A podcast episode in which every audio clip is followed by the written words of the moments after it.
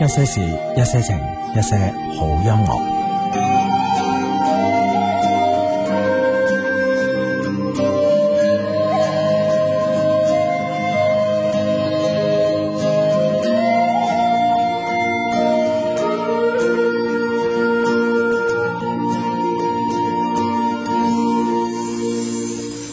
夕阳伴我走过孤独的山岗，山脚下炊烟里是生我的地方。多少次梦中离开我的村庄。醒来只看到妈妈憔悴的脸庞。给我一双翅膀，我想要飞翔，冲破命运的阻挡，穿越风雨的坚强。给我一双翅膀，我想要飞翔，冲破命运的阻挡，追逐生命的阳光。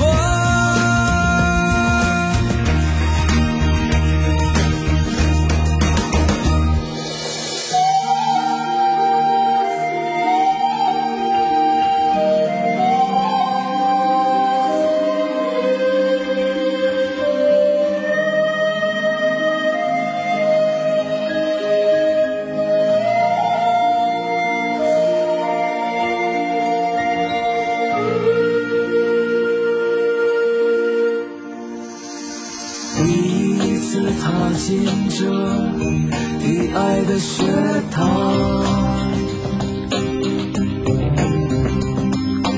它让我的生活变得不一样。推开窗，世界就在你的身旁。为梦想，我愿付出全部的力量。给我一双翅膀，我想要飞翔，冲破命运的阻挡，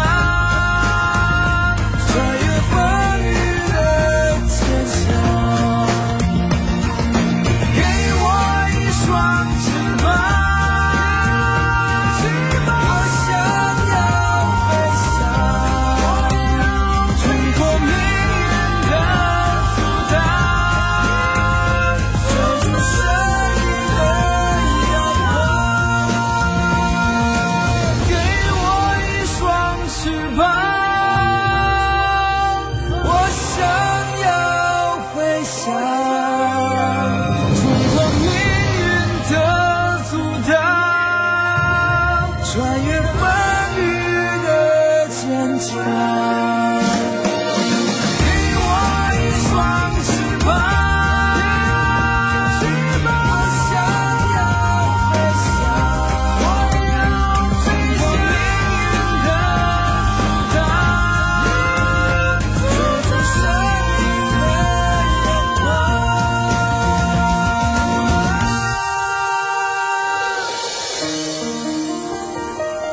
喺呢個星期六嘅晚上九點打後呢，準時又出現咗我哋呢個節目啦。一些事，一些情。當然啦，呢、個呢對於大家嚟講，呢、個節目嘅出現呢，絕對唔係一個意外，因為好多 friend 呢已經好準時咁樣誒伏喺心機旁邊啦。但係呢，有一位 friend 呢會比較特別啲嘅， 啊有位特別啲嘅，佢呢就話：，誒唔該放多首歌啊咁樣。哇，等等等上低咁樣。系啦系啦系啦，妖我等咩咧？原來咧呢位仁兄咧喺度沖緊涼咁 啊！哇誒唔知仁兄定係呢 個？人者啊， 啊，如果係呢個女仔嚟講咧，幾有遐想噶又，下話即係你明唔明啊？我哋虽然唔可以陪佢沖涼，但系我哋嘅聲音可以，系嘛？係嘛？但系我唔知佢喺個沖涼地方有冇配置咁樣嘅，可以聽到我哋聲音嘅咁樣嘅嘅工具咧，咁樣。防防水收音設備啊！如果係咁咧，就掂啦。啊咁啊，無論點啊，今日诶呢呢個 friend 就咁樣講，喂，相低人點解又放一首歌嘅？呢個係一首宣傳希望工程嘅歌曲嚟嘅喎。係啦，冇錯啊啦不。過幾好聽咁誒樣。當然啦，係咪先係啊？呢首歌呢，就係、呃叫做《共同關注希望工程圓夢行動》嘅主題曲，歌名呢，就叫做《給我一雙翅膀》啊！為我哋為我哋創作呢首歌同埋唱呢首歌嘅 friend 呢，就叫做水木年華咁樣。嗯，誒點解叫 friend 呢？嚇？事實上我係未見過佢嘅咁樣啊。我我電視度都見過佢嚟 我未見過真人啊嘛，哈係嘛？啊咁但係咧，我覺得真係 friend 咯，係咪先？即係由北京咁遠咁樣寄寄兩張 demo 俾我哋，嘅，係咯。係咯。我哋喺喺音樂台做咗半年啦吓，係啊，原來要俾人認知係一個如斯之長嘅過程啊，係啊半年啊，真係半年啦，終於有唱片公司知道我呢個節目係一個音樂節目啦。 而且係個音樂慈善節目，係嘛？係冇錯咁啊，哦得啦。係啦，講咗咁耐啦，如果你唔知道，我叫 Hugo，我隔離嗰個叫阿志咧，你真係好 out 啦。咁哦啊，不 out 都唔緊要啊，聽咧就係 friend 嚟嘅，係咪？係咁啊！誒、周六日晚九點打我都會出現啦。喺節目期間呢，可以通過呢個短信呢，同我哋呢一齊誒、發生呢個溝通關係嘅。手機發短信先撳阿拉伯數字九三，再加上你哋想要同我哋傾偈嘅內容呢，發到以下 number 啦。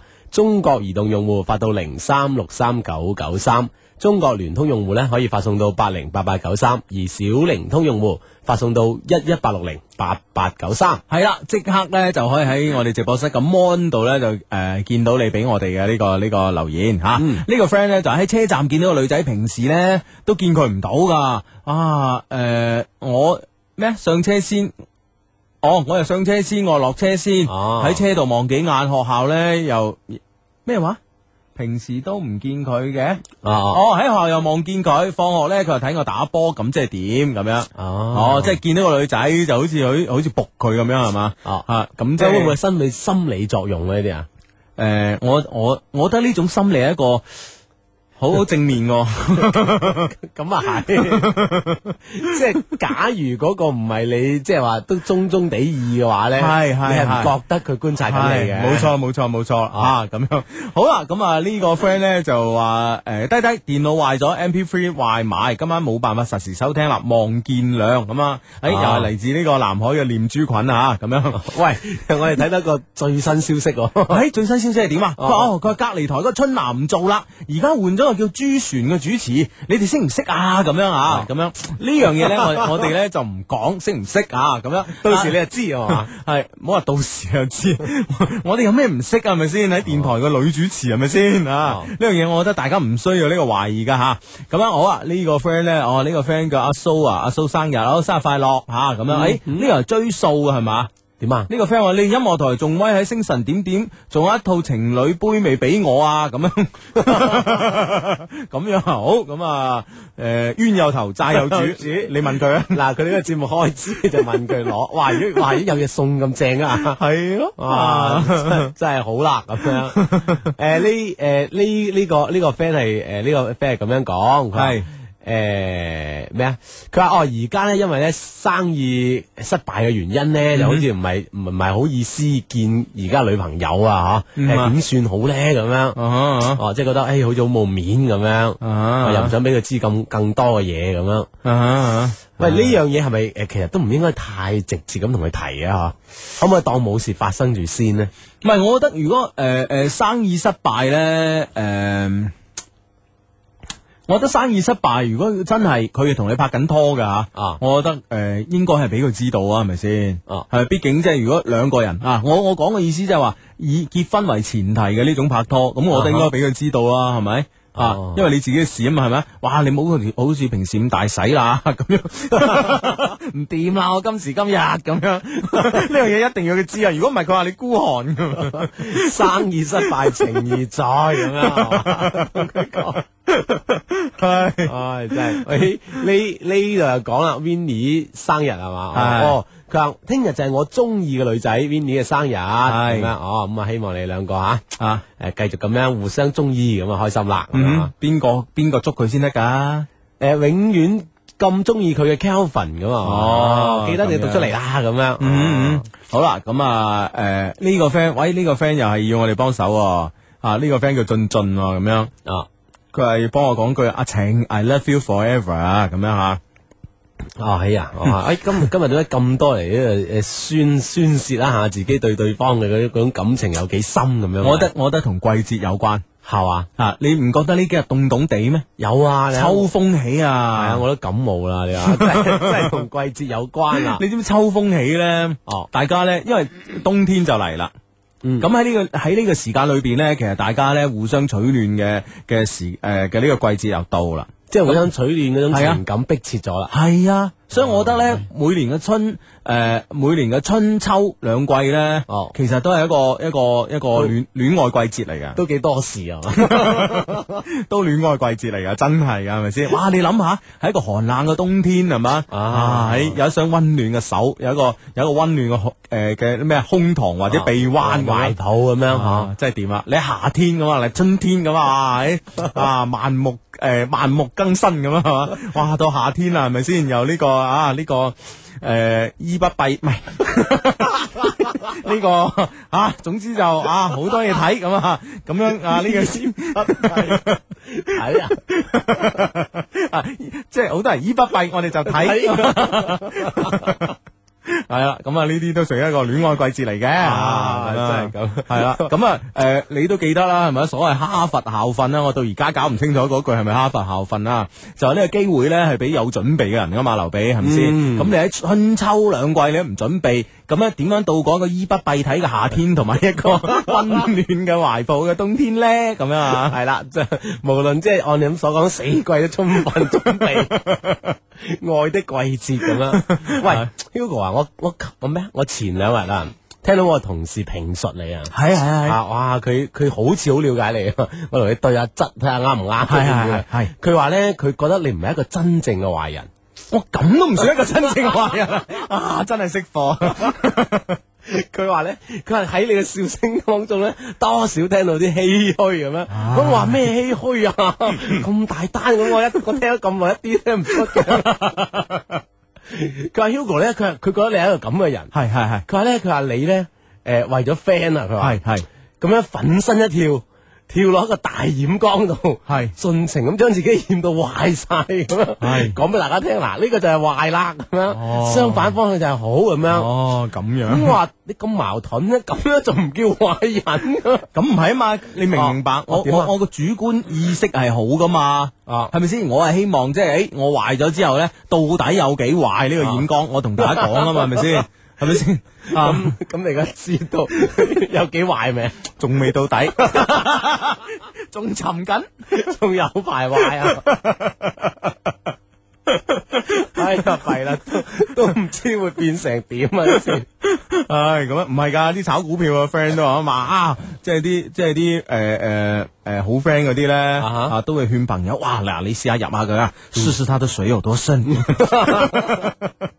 唉，橫掂咧，大把錢咁啊， 咁樣噶嘛，都係係咪先？哦呢啲先 friend 嚟噶嘛，咁你你就縱身一跳跳咗落個染缸度啊啦。係啦係啦係啦。喂，聽講咧，喂我誒講起染缸咧，我諗起你聽晚喎，你聽晚聽講去浸温泉喎。 啊真係你將呢件事情嘅主次完全咁樣顛倒，唔怪得你真係跌咗落個染缸度壞晒。係點啊點啊？你講我聽日出差係。哦，即係夜晚有餘興，哦誒就係浸温泉。可能會浸哦咁咁點解唔可以聽晚趕翻嚟咧？咁因為開因涼，為要浸温泉。 咁星期一仲要喺珠海嘛？哦我去珠海，啊去珠海咁近啫，係係咯，係咯係咯，幾廿分鐘我翻到嚟啦。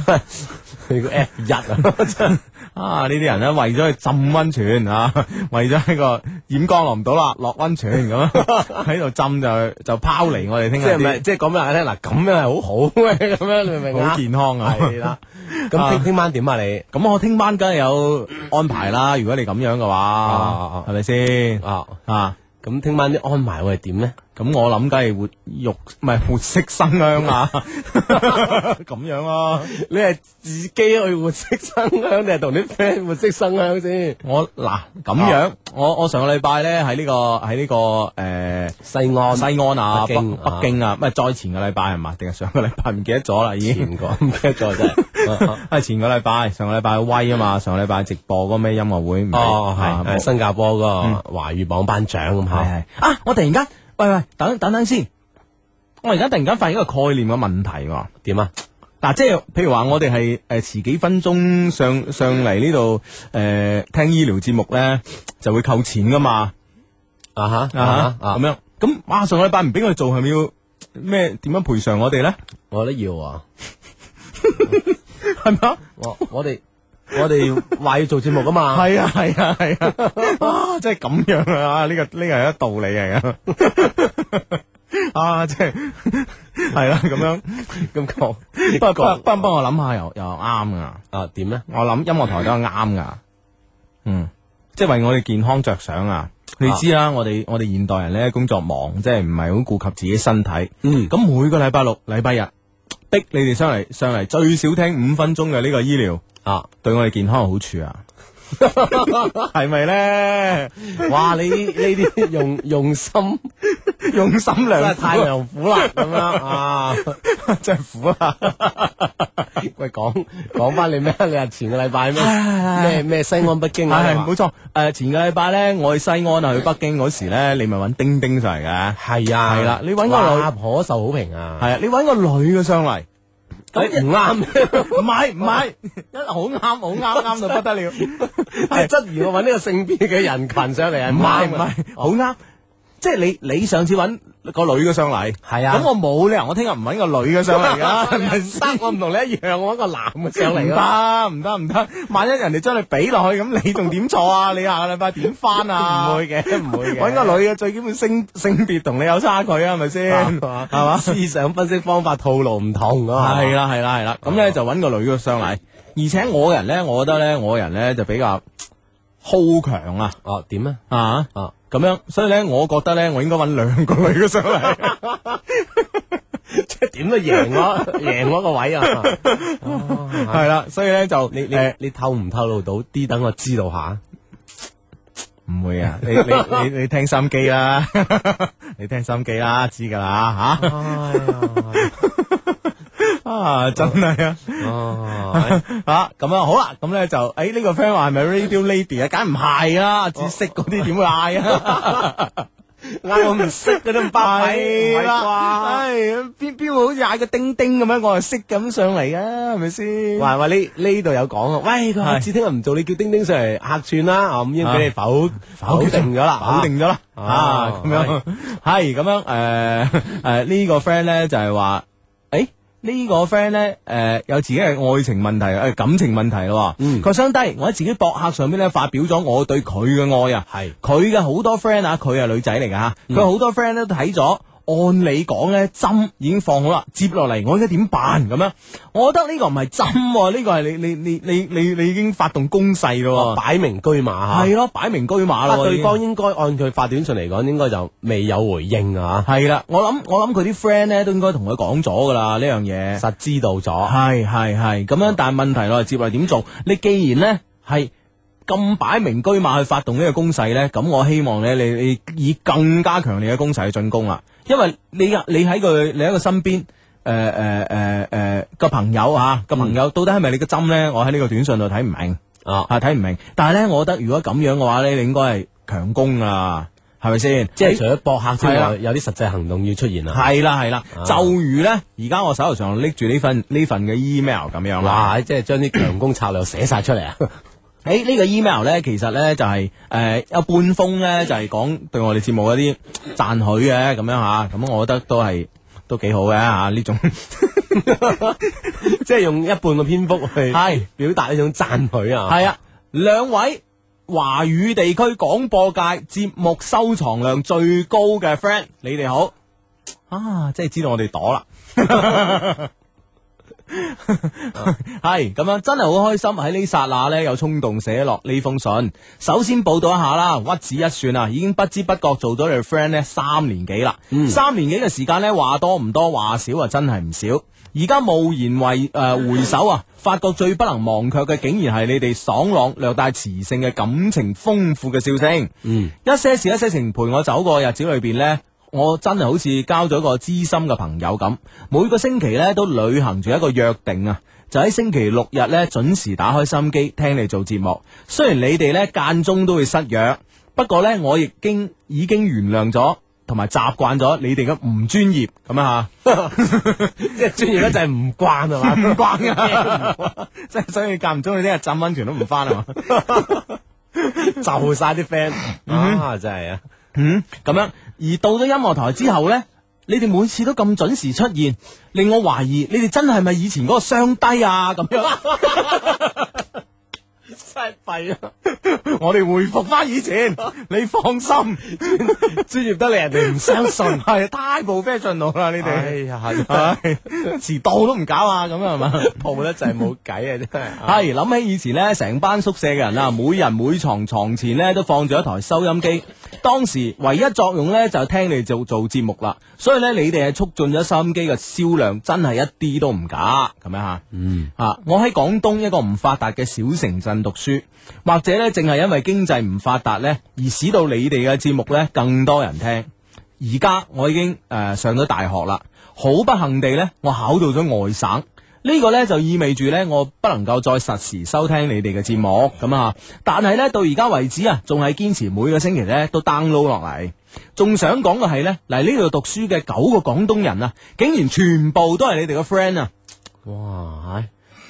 即系呢個呢個百分之百百分率呢個好誇張，係，係啊，係啊，係啊！哇！呢、個真係出乎我意料啊！就係咁樣，有你哋相伴呢，我哋身在異鄉呢，都可以找到一份莫名嘅温暖與熟悉嘅感覺。咁樣，就憑啊兩個側面呢，可以烘托出一個結論。你哋嘅收聽率呢，真係唔低。唉、我哋喺外 省，我哋喺外省唔低啦。但係我哋 我哋嘅收聽調查只僅限喺廣州啊，係係啦，唉，真係。僅限嗰啲咁多嘅樣 本，係真係冇辦法啦。系啦，唔知咁樣啊，你诶诶赞你哋受唔受呢？如果唔得嘅話，請繼續向下睇。即係俾劑猛 嘅你，上個劑賺得唔夠啊！系 嚟到呢個陌生嘅城市啊，我喺雙低嘅教導之下呢，學得一身好本領，或者係诶、呃或者都係大顯身手嘅時間啦。只係諗唔到喺咁樣嘅情況 show 咗出嚟，係係一個好特別嘅時間 show 咗我哋啲新好本領咯。哦係不經意啊係嘛？系啦，堅持住大學見嘅口號呢嘅我啊，決定喺大學呢個神聖嘅地方開始我嘅初戀啊！所以喺軍訓嘅時候呢，我就用我嘅慧眼， 慧眼 咁樣讚自己嘅你。唉，即係一眼就望中咁樣。係不過如果你冇慧眼呢，點會想識我哋呢？係咪先？啱嘅，啱 嘅。啊係你你人都幾樂觀嘅，估計人哋對我哋嘅睇法嘅喎。啊唉，诶、聽啦聽啦吓，啊我用慧眼啊，不斷咁樣搜尋獵物，終於啊，目標 lock 死咗同班嘅一個女仔，lock 死咗喺佢身上吓，使人呢樣貌清麗啊，長髮飄飄，有住一種冷美人嘅氣質，特別係佢安靜嘅時候嘅神態呢，真係殺死人啦！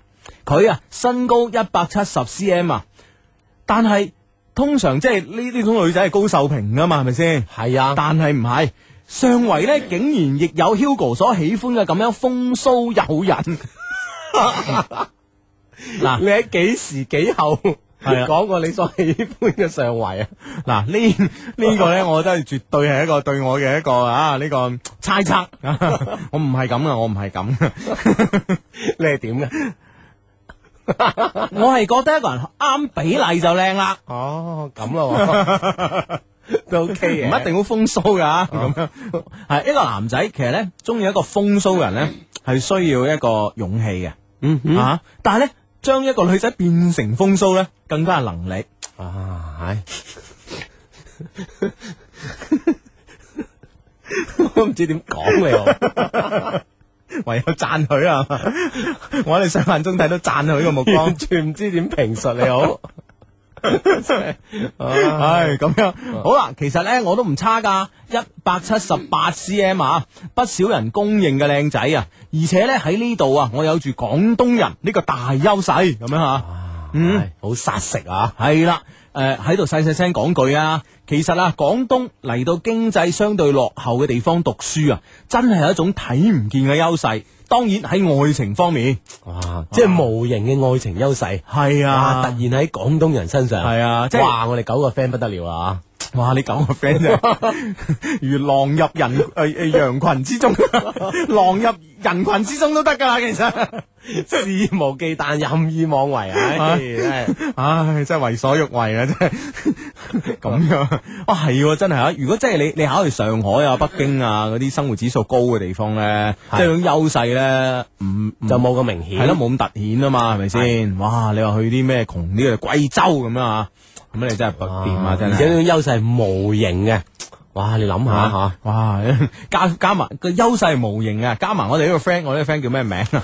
加埋我呢個 friend 咁有型型，我哋個 friend 叫 Simon 啊，啊咁樣，哇咁有型啊，真係啊！呢、個呢、個應該讀 Simon 啊，Shy 咁樣啊啊，哈，啊咁啊咁樣，哇！真係掂啦，真係掂啦啊！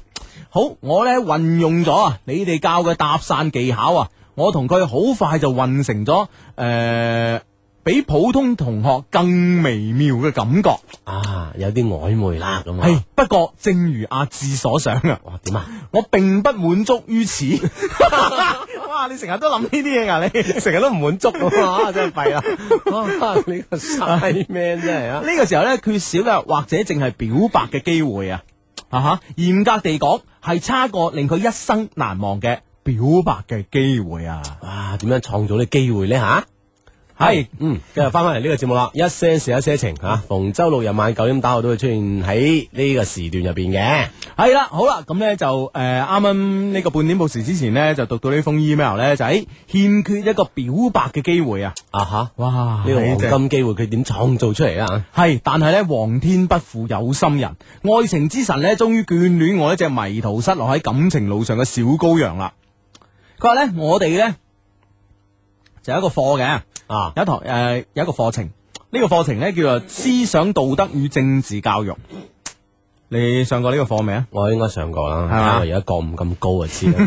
好啊！我我我都有嘅吓， 竟然講嘅時候有啲手震， 有啲口 震。真係此地無銀啊！真係我我我都有嘅。系哦系冇冇冇冇冇雜亂嗰病啊！诶、呢、個課程咧有一節啊，講到愛情呢一節。呢個老師呢，吓、我哋嘅老師呢，係一個啱啱畢業無耐嘅熱血方剛嘅青年啊！佢叫我哋呢喺課前準備好一篇啊，以談談你嘅愛情觀為題目嘅呢個演講稿啊。上課嘅時候呢，自由上台發言，哇，係簡直係天助我也！哇！係喂，哇！呢、個課程嘅涉獵面好廣喎。系。啊系啊系啊系啊，哇！而家教學原來哇咁生動啊，教學啊得啊，系啦、啊，天助我也啦，天時地利，我再唔啊我再唔行動呢，恐怕呢都會俾雙低笑啦。於是呢，我認真總結喺一些事一些情裏边學到嘅愛情理論啊，加以整理，一篇驚天地泣鬼神、史無前例地匯集咗雙低三年心血結晶嘅愛情論文，就喺我加工下面世啦。喂，佢佢有冇喵俾我哋先？ 冇，我哋一定要喂喂，我哋組織個考場要佢嚟答辯下好唔好啊？ 因就呢篇論文搞個答辯會好唔好啊？唉，佢話哇！喂，快快叫佢喵過嚟啊！ 喂好好嗱，如果你聽到心機咧，唔該啊，Simon 啊，或者 Simon 啊，啊啊唔該你咧就將你你你呢篇咁嘅論文 mail 俾我哋啦吓。啊，千呼萬喚啊，嗰堂課終於嚟啦。令我諗唔到嘅係呢，老師呢竟然呢亦出奇地呢奉承你哋嘅理論啊，贊成大學拍拖。啊！如果唔係諗到佢係北方人啊，我真係以為佢仲係你哋嘅 friend 添咁樣。哇！係即係出奇地一致啊啲觀點啊！系啦，喺一種氛圍之下，人和都有買咁啊， 天時地利人和咁咁啊，啊，咁呢篇論文就點啊？嗯破集而出咯，要啊係啦，真係只欠東風 啊！但係東風好快就嚟啦，到咗自由演講嘅時候，我當然首當其衝咁樣衝上去，喺台上我深深咁樣呼咗一啖氣，然之後咧我就滔滔不絕咁樣講出嚟啦，乜嘢拍拖會令到一個人加速佢嘅成長等等，都喺我嘅修飾之下咧，令到台下發出一陣又一陣嘅狂笑啊！ 哇，好勁啊！好勁啊！真係見時機成熟啦，我馬上要，啊我馬上咧就又拋出一個觀點，就係、我要說出口。哇！我以呢個觀點咧，誒、誒、用作為我呢個論文嘅收尾。哇！係係講完喺講完呢、個呢、個呢、個論點之後咧，我稍為停咗一下，嗯，停頓一下， 係啦。咁樣停停頓一下，點解咧？係誒做咩啊？好咁啊，停咗一下咧，我咧就講啦，為咗唔使我自己後悔，啊哦，我決 定在此將我嘅愛說出口。哇！唉即係去去到 ending 嗰度係嘛？係啦，係啦，係啦。哇！唉呢個時候，我從褲袋入 邊， 咁褲袋入邊好正常，笑咩咧？我唔知啊，我我諗住佢嗰份嘢都應 該係揸揸一路揸喺手冇咁啊嘛樣珍而重之，呢啲呢啲肢體語言係要噶，字啊要要要一定要啊！即係，誒嗱，如果你你諗下，哇喺下邊個論文度抽張嘢上嚟，係係冇，即係嗱，將將呢份論文擺低，啊然之後喺褲袋入邊拎咗一封巢掹掹嘅信出啊嚟，嗰下嘢咁殺食嘅，你知唔知啊？，即係佢接住落嚟，佢要攞自己嘅行動係嚟證明自己嘅論調，證明自己嘅論點，係啊唉，，好緊要啦。啊點啊？咁啊，呢個褲袋揞啲咩出嚟啊咧？佢揞出咗一封巢掹掹已經寫好嘅情信。 係啦，我點解放喺褲袋呢？其實另外一個原因啊，唔係我講嘅原因添。啊，佢話呢係由於當時冇把握有機會讀啊，所以唔敢拎得太顯眼咁吓。我拎咗呢份呢份情信出嚟，聲聲情並茂咁樣讀咗起身。此情此景係我由電影十五十六時啊少年十五十六時所得出嚟嘅靈感咁啊。當我讀到嗰個女仔嘅名嘅時候，教室裏邊嘅氣氛亦達到咗最高潮啊！全世界起哄啊！你話係啊係啊，哇！你唔好話真係係，真啊係。哇唉不過真係需要勇氣咯，啊好緊要，好緊要啊！呢個時候，連老師啊，竟然都好緊張咁樣望住我，於是我更加放肆啊！老師話：你個衰仔想點 啊？你唔係我係嘛？好啦，佢佢點樣繼續盡情咁放肆落去咧？佢啊，啊！當我最後問佢可唔可以答應我做女朋友嘅時候，即係講咗個名啦，已經可能係啊咁樣啊。咁最後一個問題係可唔可以答應做我女朋友嘅時候，佢啊呢個女仔啊，只係耷低頭。不過呢，我仍發現啊，佢嘴角閃過一絲不易察覺而又略帶甜蜜嘅會心嘅微笑。哇！我相信只有佢一個人察覺得到啊， 呢種咁會心嘅微梗係唔笑。係啦，我諗全班都察覺到啊！嘛呢個時候全班都沸騰啦，同學們都善意咁樣起哄，應承佢啦，應承佢啦咁樣。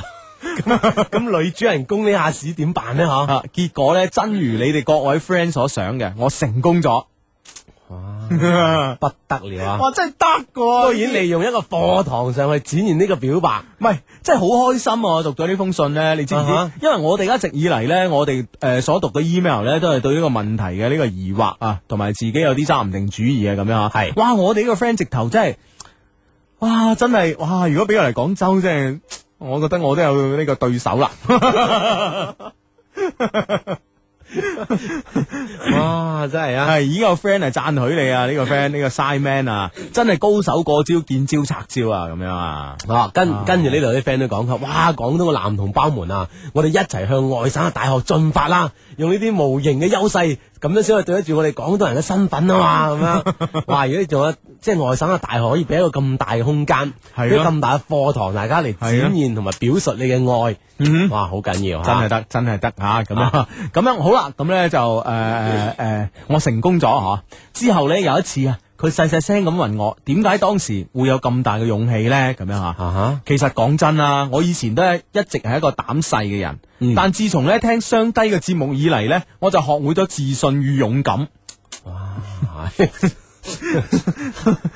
喂，其實我覺得即係好多學校或者好多咩都有都有幾字幾字咁係嗰嗰啲精神嚟嘅，啊哈哇！我哋節目都整整翻幾個字， 係嘛？哇，自信與勇敢咁樣，哇，真係得 啊！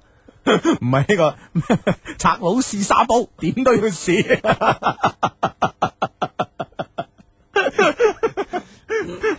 唉，咁樣啊，係誒誒，可能咧我例子比較特殊啊，並冇太大嘅借鏡意義。Anyway，冇咗雙低咧，或者就唔會有今日嘅我啊。所以當我成功咗之後咧，我馬上萌發出報喜嘅衝動啊。雖然呢封信冇咩問題啊，誒、呢封信一啲問題都冇。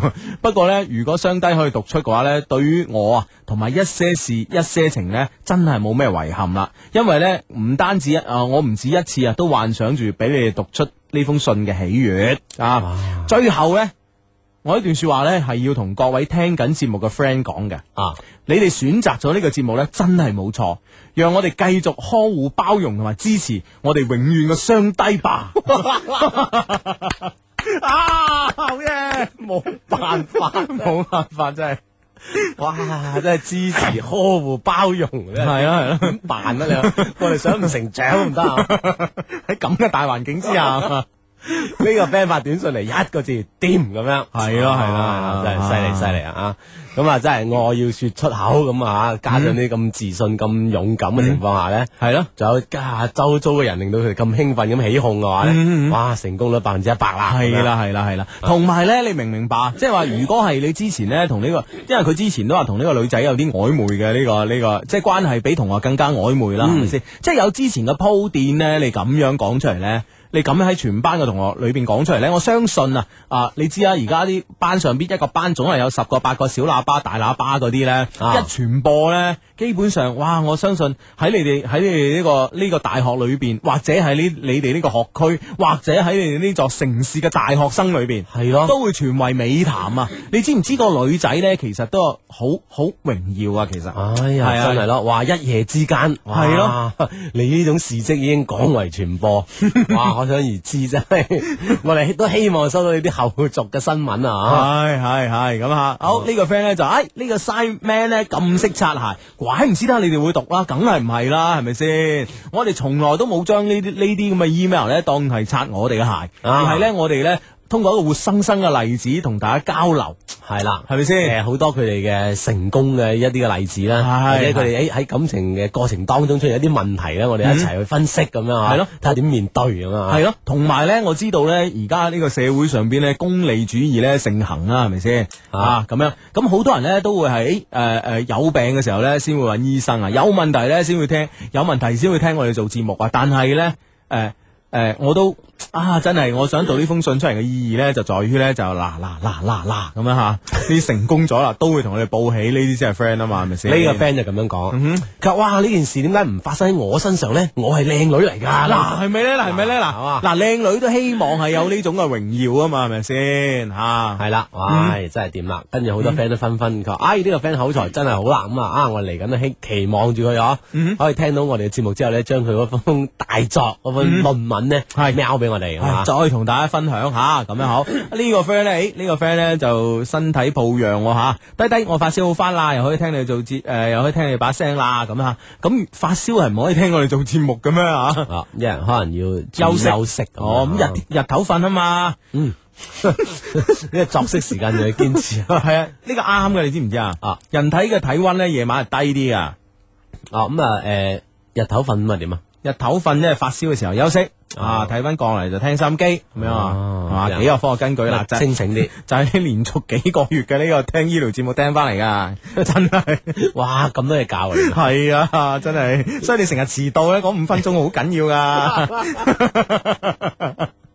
少咗五分鐘 就係 少好多嘢啊少！好多嘢啊！又 弊啦！呢個 friend 講佢話有個靚女主動想同我做 friend，係哇真係好啦，我當然冇拒絕啦，佢話係仲交換埋手機 number 添。不過幾日啦，佢都冇主動揾我喎。不過我發親短信俾佢咧，佢都會覆翻我。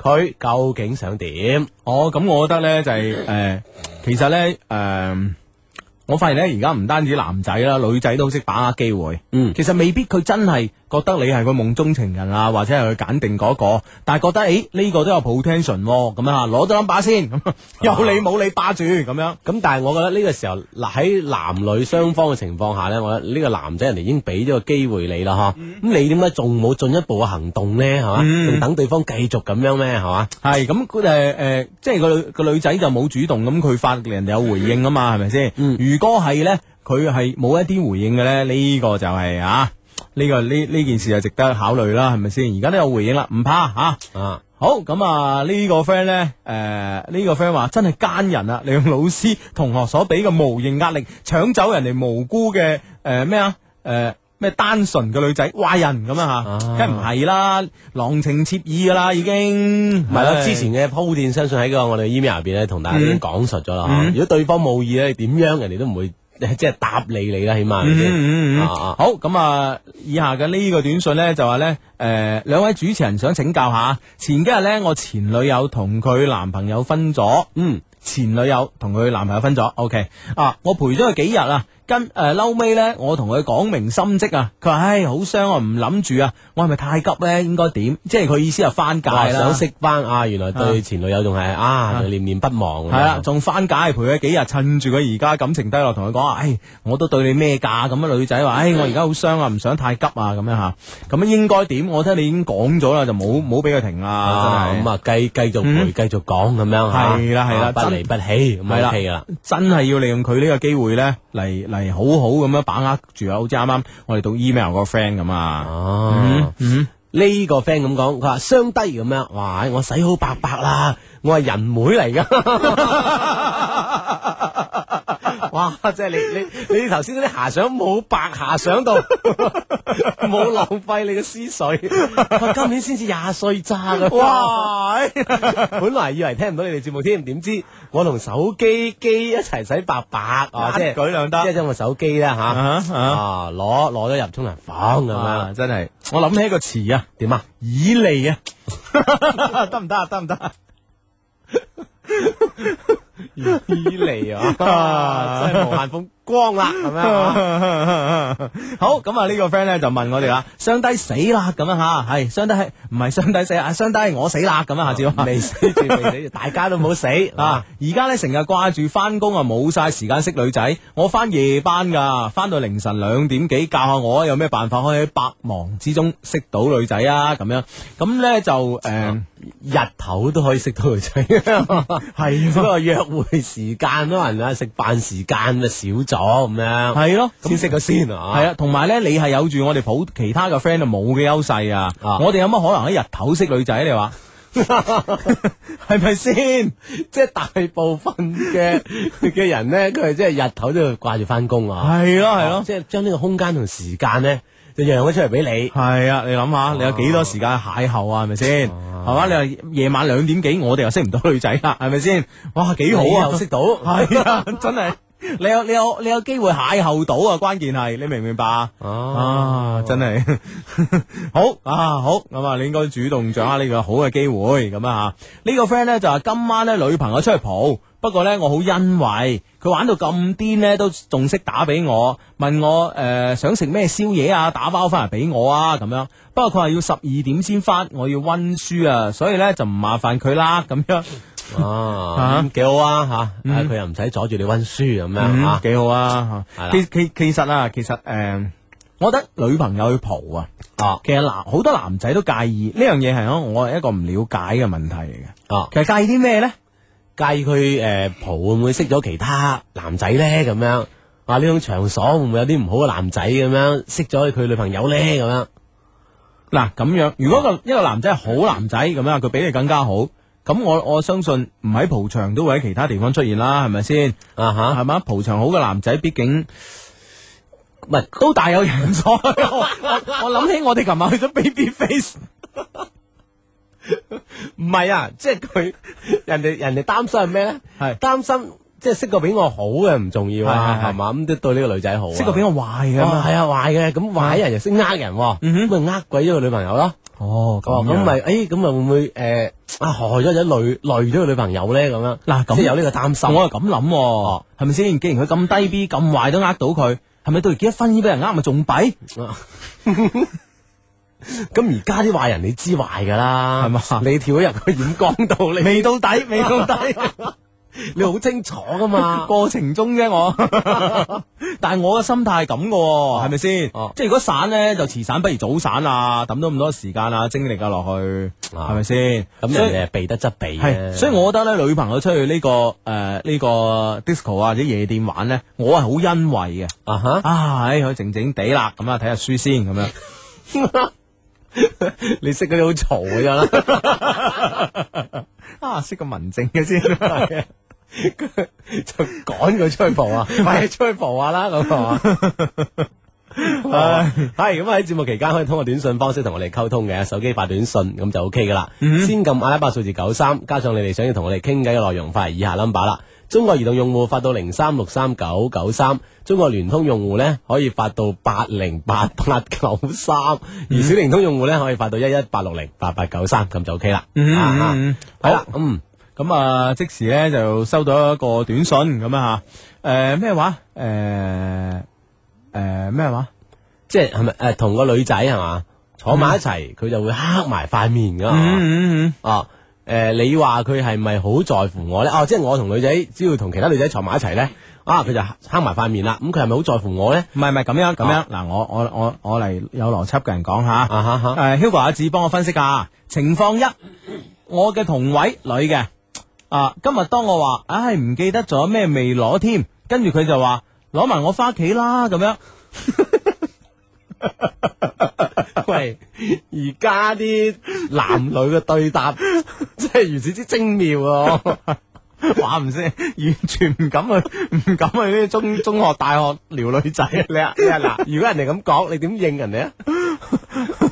我媽唔俾我低啲，我我 按你嘅風格應該係攞咪攞咯，怕你啊咁唔啊！係咁啊講咗先啊嘛，咁樣我阿媽話唔俾我帶啲小動物翻屋企㗎，咁樣係嘛？不過攞就攞啦，咁樣 不過小動物自己跟我翻屋企，我唔介意咁樣啊嘛， 哦，啊咁樣好啦，情情況二啊，放學嗰陣咧咁啱同佢逼埋誒搭埋同一台車，係我比佢早一個站啊嚇。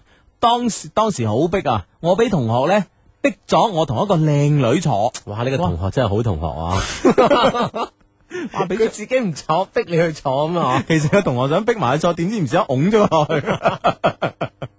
哇！呢啲同學真係好難啊！ 係佢上到車見到我咧，仲識講識笑。不過咧，佢見到我同個靚女坐埋一齊咧，即刻就揦埋口面啦。哦你話佢係咪好在乎我咧？係嘅話，我下一步應該點做好咧？咁樣我諗我諗我諗就應該係係嘛，因為咧佢都叫你誒攞埋佢翻屋企啦，咁啊，即係雖然有玩笑嘅成分，係但係呢種玩笑當中都透露咗佢啲思一啲咁多嘅意思喺其中係係嘛。啊我係啊諗在乎佢呢個時候，你靚女坐就坐埋咗冇計㗎啦嚇，下一步咪繼續同佢親密啲咯，係係係嗯係嘛啱㗎啱㗎啱嘅啊嚇親。密啲咁啊，呢種機會無限大啦，你哋發展嘅機會。同埋咧，我覺得咧，如果係我咧，我就誒誒誒，即係點講啊？我就係咧放一個被動嘅姿態嚟享受呢件事啦。啊點啊？因為你成日俾個女仔咁樣聊，其實幾開心噶，係咪先？係嘛？啊，你講一句佢答一句咧，幾好咧，係咪先 先？誒聊聊到有時唔係好識答嗰陣，仲開心啊！係啦係啦尷尷尬尬咁就開心啦。嗯啊，幾攞命啦！好，我覺得咧就一動不如一靜啊，喺度坐享其成咁樣啊，應該好啦，咁樣吓。嗯好咁啊！喺呢個節目期間呢，就大家呢都可以通過呢個短信嘅方式呢，同我哋產生即時嘅溝通關係嘅。咁啊啊哈，啊發送短信嘅方式呢，熟嗰個講啦係嘛。聽日呢都冇咩人講噶啦，我諗。趁住今晚講多啲啊！手機發短信咯，發短信啊，先撳阿拉伯數字九三，加上你哋想要同我哋傾偈嘅內容呢，發到以下 number。中國移動發到零三六三九九三，中國聯通發到八零八八九三，小靈通用戶發到一一八六零八八九三，咁就 OK 啦。嗯，好咁啊！呢個 friend 咧就講出咗佢心裏邊一個痛苦啊！佢咧就嗯五五五五五啊，打咗五個五字。哇佢話低低啊，翡翠歌星賀台慶啊，點選擇啊，兩難啊 咁樣。哦，唉、 都都開始咗好耐噶咯，開始成個鐘噶啦係嗱，我覺得咧就冇所謂嘅，我哋啊讓下翡翠台咯，係咪？人哋台慶大件事係咪？哈啊哈你睇你睇賀台慶啊，睇睇何台慶啦吓，咁樣啊睇下啲翡翠歌星 啊，系啦，因為我哋節目咧都可以有方式嚟下載嘅吓，诶、誒方式咧就上我哋嘅官方網站啊，www dot loveq l o v e q dot c n 啊，loveq dot c n 啊，三個 w loveq dot c n 誒、上邊咧可以下載翻我哋以往嘅節目嚟聽嘅，咁啊呢呢個時候咧你去聽歌啦吓，咁、樣，哇幾幾少咁嘅節目主持人啊，唔好聽嗯係 嘛？幾豁達啊！我哋真係，唉唉，但係收聽率低， 又少個啦。咁我哋有理由啦 嘛，因為我哋豁達，哦，就唔在乎人多人少嘅係 嘛？係啦。咁你意意思咧就係我哋啲領導唔豁達啦？冇啊！我老我哋啲領導冇叫我哋咁樣，冇叫我哋咁豁達， 我哋亂咁豁達。我哋都喺領導下咁 樣啊，唉要大起身嘅。係係啊啊啊！ 你覺得你兜得翻咩？ 哦，咁佢手下咁豁達係嘛？係領導點會唔豁達咧？ 領導點會咁小氣咧？係啦，係嘛？即係真係咁噶唔嘛？係喎，一分鐘兩分鐘都計嘅喎。唉，Hugo 芝芝你好啊，我叫阿 Lock 啊。雖然咧只係聽佢哋節目咧一年幾啊，但係咧已經學咗好多好多，學會咗如何啊從失戀嘅傷心中咧，傷心嘅地帶中咧走出嚟啊，學會咗如何去珍惜別人啊，更加深刻體會咗 Hugo 所講嘅一句說話，並將呢句說話咧用嚟作為自己感情路上嘅一盞明燈。呢句说話呢，就係珍惜眼前人啊！啊，我呢個人呢，係唔懂得讚美別人嘅人，所以呢，我唔我亦唔會再多講一啲對你哋阿谀奉承嘅说話。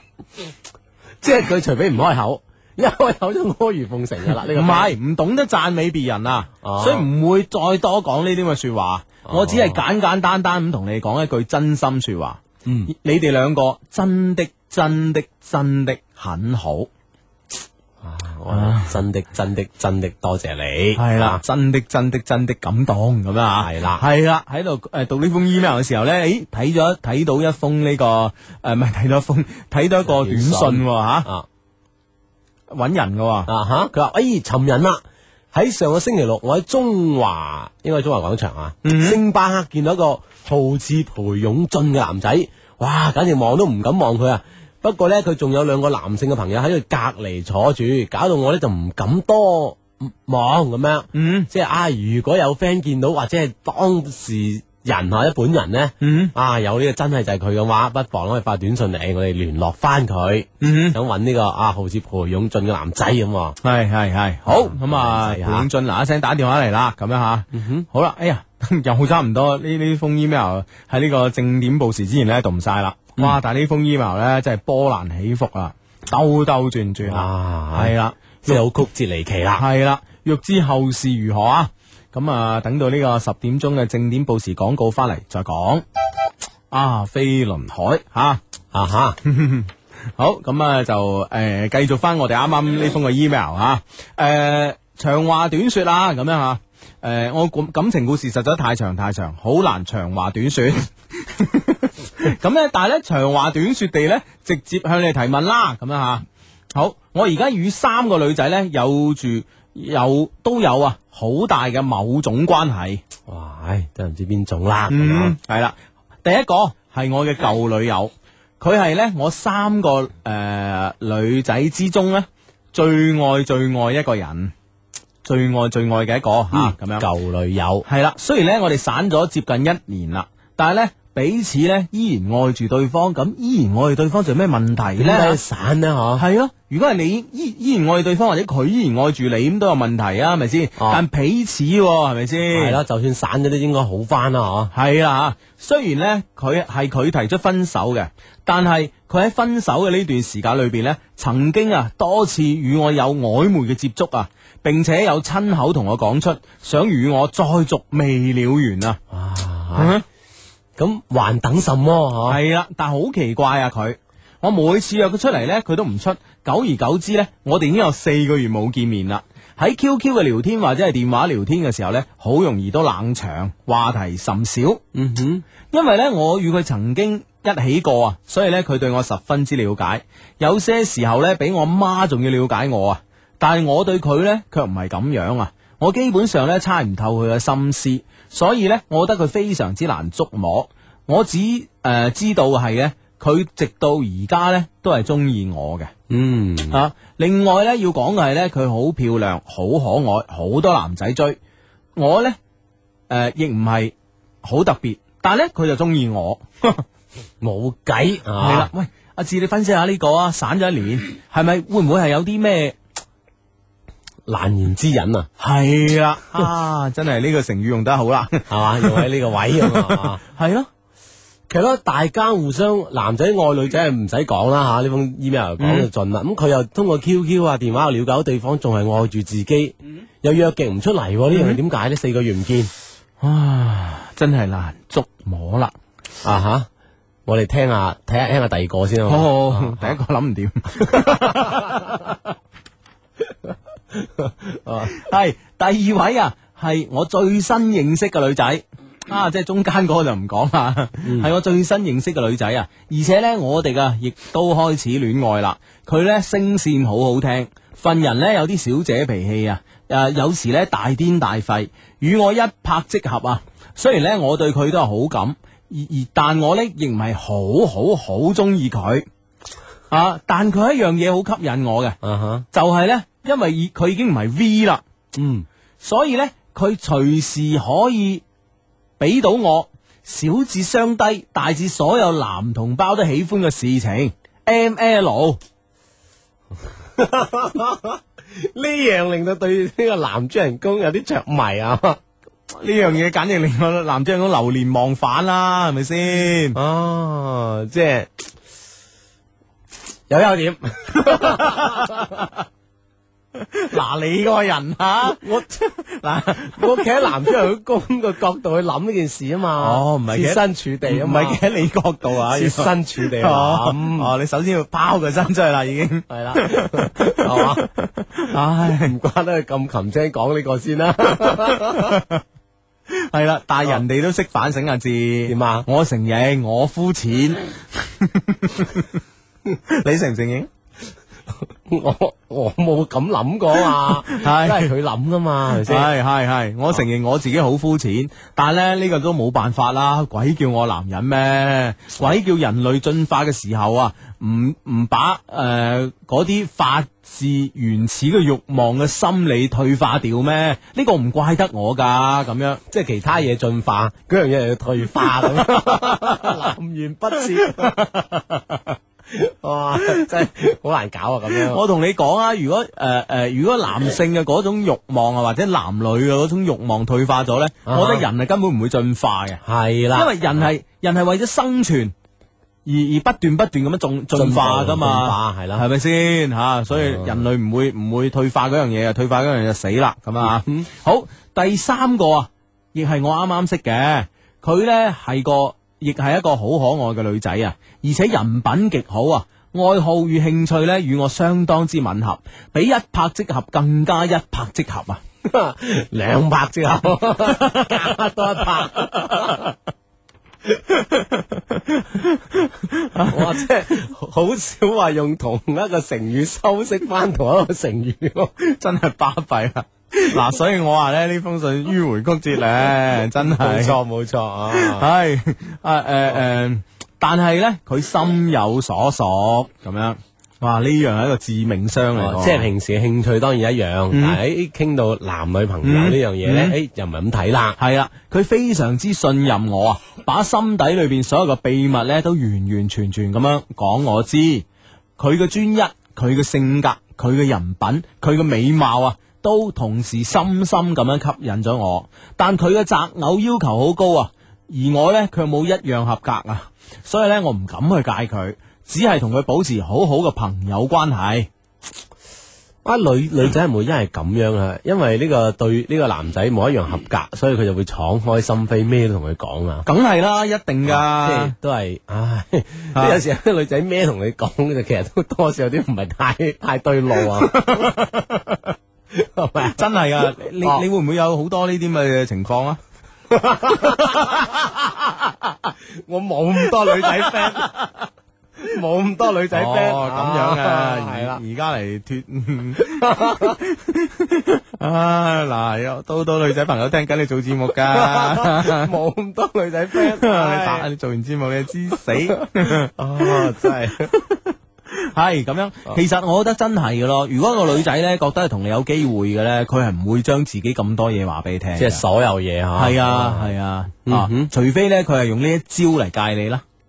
啊，即係即係，譬如話用一招嘅，我哋都之前講過咧，係拋磚引玉啊，咁樣啊吓，即係將自己好多嘅過去啊咩話俾你聽，就希望希望了解多啲你嘅嘢。啊哈啊，咁但係呢個時候呢，大家已經係非常之、非常之、非常之熟噶啦，同埋呢，我相信呢，喺呢個時間裏邊呢，已經睇到一啲眉頭眼額噶啦。即系大家種關係已經唔係一個好普通嘅關係嗯嗯嗯嚟啦，啊咁樣係咁樣吓，OK 咁啊吓，佢哋三個女仔呢，都係一等一嘅好女仔啊，係男人誒、呃男見人界嗰種啊，啊， 男見人界啊，真係我自認啊 EQ 甚高。好多朋友嘅感情問題呢，都第一時間諗到我啊！啊、好喜歡呢，走過嚟同我誒、呃向我呢誒、呃請教一二咁嚇，但係呢，能醫不自醫啊！對於自己嘅感情問題呢，佢一塌糊塗，真係鬱悶啦！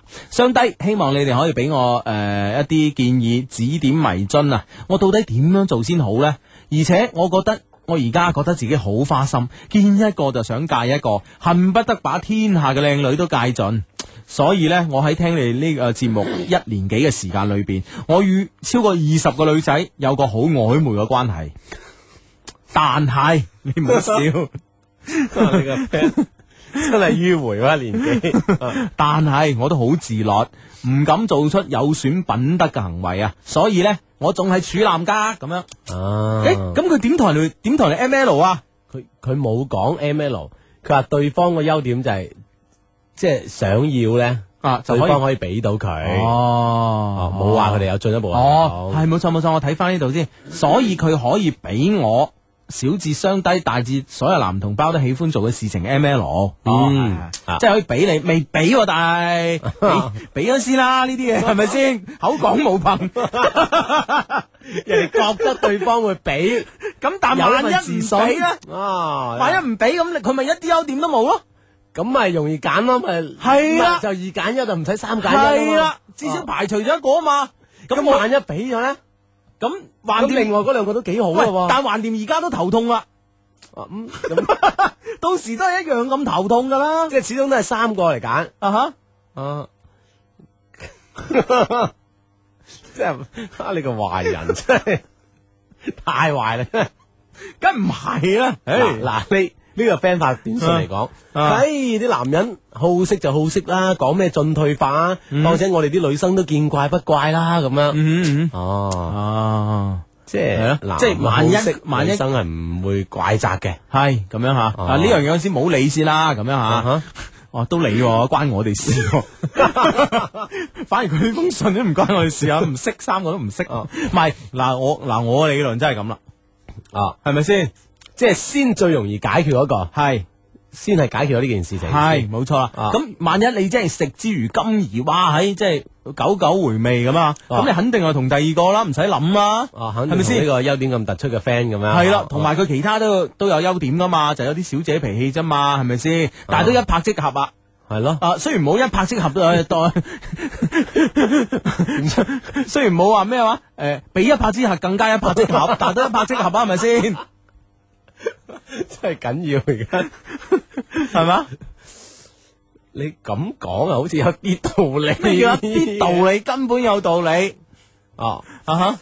嗱就咁啊去啦吓，啊真係唔知講咩，我覺得咁、你講啊，你講啊，你講啊嗱、我想聽下你中肯嘅意見吓，啊呢、中肯兩個字係打引好嘅，啊，我嗯嗱我嗯誒，我覺得咧，嗯哼應該第一時間咧就係第三個嘅機會應該唔大，嗯哼即係應該就不予考慮啦。嗯哼嗯哼啊，咁樣就剩低兩個揀啦。兩個揀佢講佢前女友咧，又咁撲朔迷離，嗯哼又話愛，又話彼此愛，但係又唔理唔見咁、樣。咁第二個都係一個幾好嘅選擇。咪又翻翻嚟我嗰 度，殊途同歸啫。 我冇叫佢佢咁做啊嘛，係咪先？啊，好人同壞人就立現啦，嗱咩嘢啦？最後咪走埋呢度你，我就喺啊 度第二條路添，點高尚法添？ 喂，即係我哋行一條路係同一條路，係係係，可以行得高尚啲，點樣可以行得快啲， 點樣壞 啫？唉，靈與肉嘅結合不知幾高尚啊！我次次都咁樣同自己講噶。 唉，都都都啱嘅啊！ 你每每都咁鼓勵自己啊！唉，我哎啲行為要高尚啲咁啊。 冇啊冇啊冇啊冇啊！你個人真係，唉，唉，好啊啦，呢呢封信咧好順利咁樣啊，兩票全數通過，全票通過咁啊， 仲巴閉個陳水扁落台啦咁啊，唉，真係緊 要。啊唉嗱，係咪得咧？係嘛，真係呢個 friend 發短信問我哋，佢話：喂，音樂台搞 BBQ，相得有冇份去啊？唉梗冇份啦，唔使問。呢，唉真係又揭我哋瘡疤啦，真係。唉唉，好啦，咁啊呢個 friend 咧就呢個 friend 咧就話誒誒，我係第一次聽你做節目，我想問下你哋啊，點樣發 email 俾你哋咧？咁樣哦哦，係啊係啊，我哋冇好講添啊，我哋有一個咧充滿感情嘅電子郵箱啊吓，你記一記吓，EQ ，E 二零零三 at 一六三 dot net。EQ 二零零三 at 一六三 dot net，咁咧就誒呢、個呢、個感情嘅郵箱咧，呢、個充滿感情嘅郵箱咧係對全世界所有喜歡我哋嘅朋友開放嘅，或者信任我哋嘅朋友開放嘅，咁樣啊大家有咩感情問題咧，其實都可以 send 呢個 email 俾我哋嘅嚇，係啦，咁啊，而且咧，同樣都可以咧，可以同我哋啲 friend 一齊喺我哋嘅官方網站上咧有個討論嘅。官方網站咧就係咧就係我哋三個 W dot L O V E Q dot C N 啊。嗯哼。好，诶、呢、個 friend 咧就話咧，诶、我哋之前咧話過啊，女仔咧對自己即係對一啲自己唔會有 feel 嘅男仔咧，先至會講真心说話嘅。啊哈咁呢、個 friend 贊同啊，佢話嗯有同感，對诶、誒對你冇興趣嘅，梗係會講秘密啦。而且我對有興趣嘅男仔啊，都會扮斯文噶咁樣。哦哦，咁你即系如果你系见到一个女仔，嗱，我哋我哋反推啦吓。啊哈如果你见到一个女仔咧，平时咧大癫大肺，见到你诶、呃见到你嗰时咧，突然间斯文咗，诶、嗰啲真系有嘢啦。啊吓，咁你會诶、你望下身邊有冇其他人冇咧，就確定真係對你有嘢啦。跟住你就確定你要可以下一步行動啦，咁啊嘛。嗯嗯。唉，真係我哋啲推理真係得啦吓。啊哈，好好呢、個 friend 啊發短信嚟問啦，Hugo 阿志一事相求啊，我已經有男朋友噶啦，但係咧我佢中意咗一個同事喎咁、樣啊吓，哦但係佢咧已經有同居嘅女朋友噶咯、喎。你話我應唔應該再試下呢個男仔啦？如果試啊點試咧咁樣？即係擺明佢已經係想試噶啦呢件事嗯啊，係啦係啦對方係咁如此之吸引，嗯，會唔會引呢個男仔犯罪啊？咁啊，犯罪可能诶诶，呢個應該係帶雙引號嘅道犯罪德上嘅犯罪，係啦。嗯我覺得呢個女仔唔可以試喎，女仔試男嘅真係好容易試出事嘅喎。哼， 一試就得噶。 通常男仔唔襟試。你覺得啊咧？我唔敢講， 唔係唔係，即係哦说話又講翻轉頭咁樣，即係诶诶，我覺得咧人咧都有個道德底線嘅。係咁如果真係我唔中意咧，咁我一定係唔會同佢試咯。啊哈啊，咁所以所以呢、個呢、個 friend 先問啊，如果試點試啫嘛，即係佢都驚人哋诶惊俾人推㗎，嗯哼。係咪先？唔係話你你你制人哋制㗎嘛？但係問題，我哋講咗辦法，佢真係會試嘅喎。即係我即係我哋唔好講啦又。咁你你你覺得？你覺得？你覺得？我覺得如果一試試出真情在咁，哦都未必唔係一件好事喎。男未娶女未嫁，唉，各有各道理啊啦，係。 都冇辦法啦。啊，我就話咧係應該適當咁樣 試。我嘅意思就係可可唔試就唔好試啦。係咁嗱，咁如果適講適當試嘅，講下嗰個試嘅試嘅辦法啦，咁樣啊。我覺得咧係既然係同事啦，咁平時嘅工作嘅接觸應該好多噶啦。其實咧，我發現咧，嗱，第我發現我發現其實你都係啦。啊哈，啊！你你你單位又係，我公司又係，嗯哼我相信見同事嘅時間咧多過見屋企人嘅。咁啊係啊，啊一日成吓咁多個鐘喺嗯喺公司吓，系啦系啦系啦，啊咁、我相信诶、呃日對夜對咧都會即係日久生情呢啲嘢難免。咁但係咧，如果你可以落班嘅時候咧，繼續同佢一齊咧，而佢又唔反感同你一齊咧，我覺得呢個就係小事啦，嗯哼，係咪先？哦，你覺唔覺得？啊即係如果係哇，我咁上班對住你落班唔想見唔想見啊，係咁先係咁先咁啊吓。哦，即係啊對方都好急於翻係到佢同居嘅屋企，啊係係係，哦呢個時候咧，我覺得你根本就連試個基礎都冇啦，係咪先？嗯如诶，如果唔係咧，诶，佢都願意同你一齊，好啊，我哋一齊去飲杯嘢啊，或者係睇電影啦，咁樣吓。咁我覺得咧，诶，呢下咧就初步一試啦。嗯啊，如果喺呢喺你即係佢應承咗你哋誒飲嘢好誒食飯好誒睇電影又好啦，嗯對方同居嘅女性打電話嚟嘅話，佢再嗯諗個藉口嚟呃對方咧，係咁啊呢樣嘢就更加事出咗啦。啊，阿志啊啊吓 啊，睇嚟都經驗豐富 啊。 啊！一我試哋好多 friend 俾我哋經驗嘅，哦，咁樣啊係即系知道好多嘢啦，唔用煮， 係咪咧？係咪 咧？啊知啲嘢都多嘅，知識面講係件好事嚟噶，嚇冇嘢噶，冇嘢噶，難就話你啊啊係。呢個發展上 嚟講，阿志啊，你小心你隔離嗰個啊，係佢成日設計啲陷阱嚟裝你啊，我唔得閒啊，我唔好設計兩 棟樓啊，真係啊！你睇你個壞 人啊，大家你啊壞人。 唉，好啦，咁咧就诶诶呢個呢、個 friend 咧就話呢、個 friend 咧就話咩話？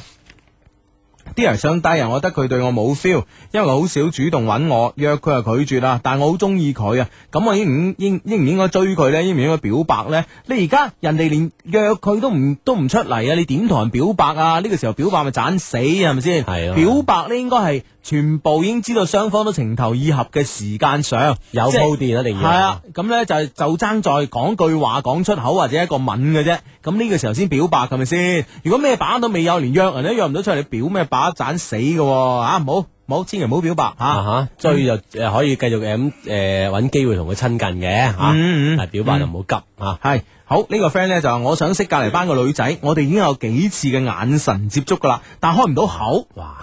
你搞教我啊咁樣。喂，咁接觸落去會唔會真係會有一方一定會開口啊？嗯唔好開口住啊！我覺得，哦嗯，唔開口。哦，先再咁樣接觸，你確定下對方嘅眼神係咪真係對你有意先喎？我覺得，嗯有時望兩眼唔一定係嘅喎。诶，系嘛啦嗱，我啊覺得咧。哦，我啊覺得咧，你你呢個情況下，我覺得應該係啊，即係確定咗對方呢個眼神，即係再有嗰種意思先再搞兩嘢先。啊， 拍着火先。係係係，啱啱啱啊，係係係，咁樣可能會穩陣啲啦。嗯哼，啊，係喎係喎，啊都係阿志得喎啊。啊，真啊 嘛，系啊，冷靜啊，唔同我啊， 血氣方剛，熱血青年啊，啱嘅，啱嘅，啱嘅，咁樣啊嗯。好啦，咁咧就誒呢個時候，誒呢個時候咧，我我我要揾一封嘅 email，因為呢封 email 好緊要係嘛？誒係係時間上嘅緊迫咧，定係呢個事情好緊迫啦？嚇。係咪即係好不急待今今日解決啊一樣？诶、就唔係急待今日解決嘅，但係咧，我哋好多 friend 咧都想知嘅，哎，係啦，哇！呢樣嘢真係緊迫喎，系啦，係咪急 friend 所所急係嘛，難 friend 所難哇，啊，呢度嚟啦，係嘛？呢好度嚟啦。啊，有幾急先 啊？嗱咧，我相信咧，我哋之前嘅幾個禮拜節目裏边咧，出現過呢個小月歌燕青，大大家咧 都仲記得嘅。哦喺對上幾期嘅節目啊，幾個禮拜節目之中咧，其實呢、個呢、個呢、個小月哥煙誒煙青嘅食譜有冇到啊？咁樣都係好多 friend 發短信嚟問嘅呢、個主要問題咁樣。係啦，記唔記得煙青啊？丹麥啊，抵啦，係咪食啊譜？丹麥啊，真真係而家係食譜係咪真係禮梗先？係禮啦， 而且為咗攞呢份食譜，即係阿煙青哥即係犧牲埋自己啊！真係 真係㗎！係啊，哇！真係呢個時候真係攞定攞定筆墨啊紙紙砚啦，係嘛？系啦啊！如果今日第一次聽我哋做節目嘅 friend 咧，真係你錯過咗啦啊！咁你不妨咧上我哋嘅官方網 站啊，三個 W dot loveq dot cn 啊，loveq 係 L O V E Q。啊，呢個 dot cn 上邊咧炒炒我哋之前嘅節目啦，第之前嘅一期唔知吓，反正實有嘅。咁咧呢個燕青哥所描繪佢而家喺丹麥嘅嗰種咁哇，嘅。嗰種此情此景 啊，所見到嘅嘢。系啊，真係令令人垂涎啊，真係。好啦，咁啊讀呢封嘅 email 啦，啲人相低，哇，真係好開心啊！居然咧聽到兩位咧诶、呃、读我嘅郵件啊，咁樣吓。不過咧呢、呢個郵件係我一個幾月之前發嘅喎，唔通丹麥 send 到中國嘅 email 都特別慢咁樣， 咁啊唔係，地方有限啊。咁啊唔係唔係咁，因為我哋好多嘅 email 咁樣吓，咁樣係，所以咧就要诶逐批逐批嚟出咁啊，系。系啦，既然咧咁多 friend 啊，對丹麥微微嘅食譜咧有興趣啊，咁咧我就決定實地調查一下。嚇。啊啊，不過呢，我就我鎖定嘅呢個目標呢，啊，被調查嘅呢個丹麥微微呢，佢話佢自己呢只有三十四 C 啊，咁樣啊。啊哈，但係呢，我喺度同你報一報佢嗯嘅佢嘅身高啊，佢身高係一百五十五 cm，哇四十五 kg，哇，但係卻有三十四 C 啊。喂嗱，四十四十五 K 佬就有咁，哇！可能真係幾廿 K 佬喺嗰度。唔係我覺得呢個，哇我哋呢個 friend 為咗我哋咁多個 friend，你係俾咗我啊吓，我設身處地一諗，係我點去做呢個調 查咧？我我都我都唔知點樣點樣落口定落手 啊！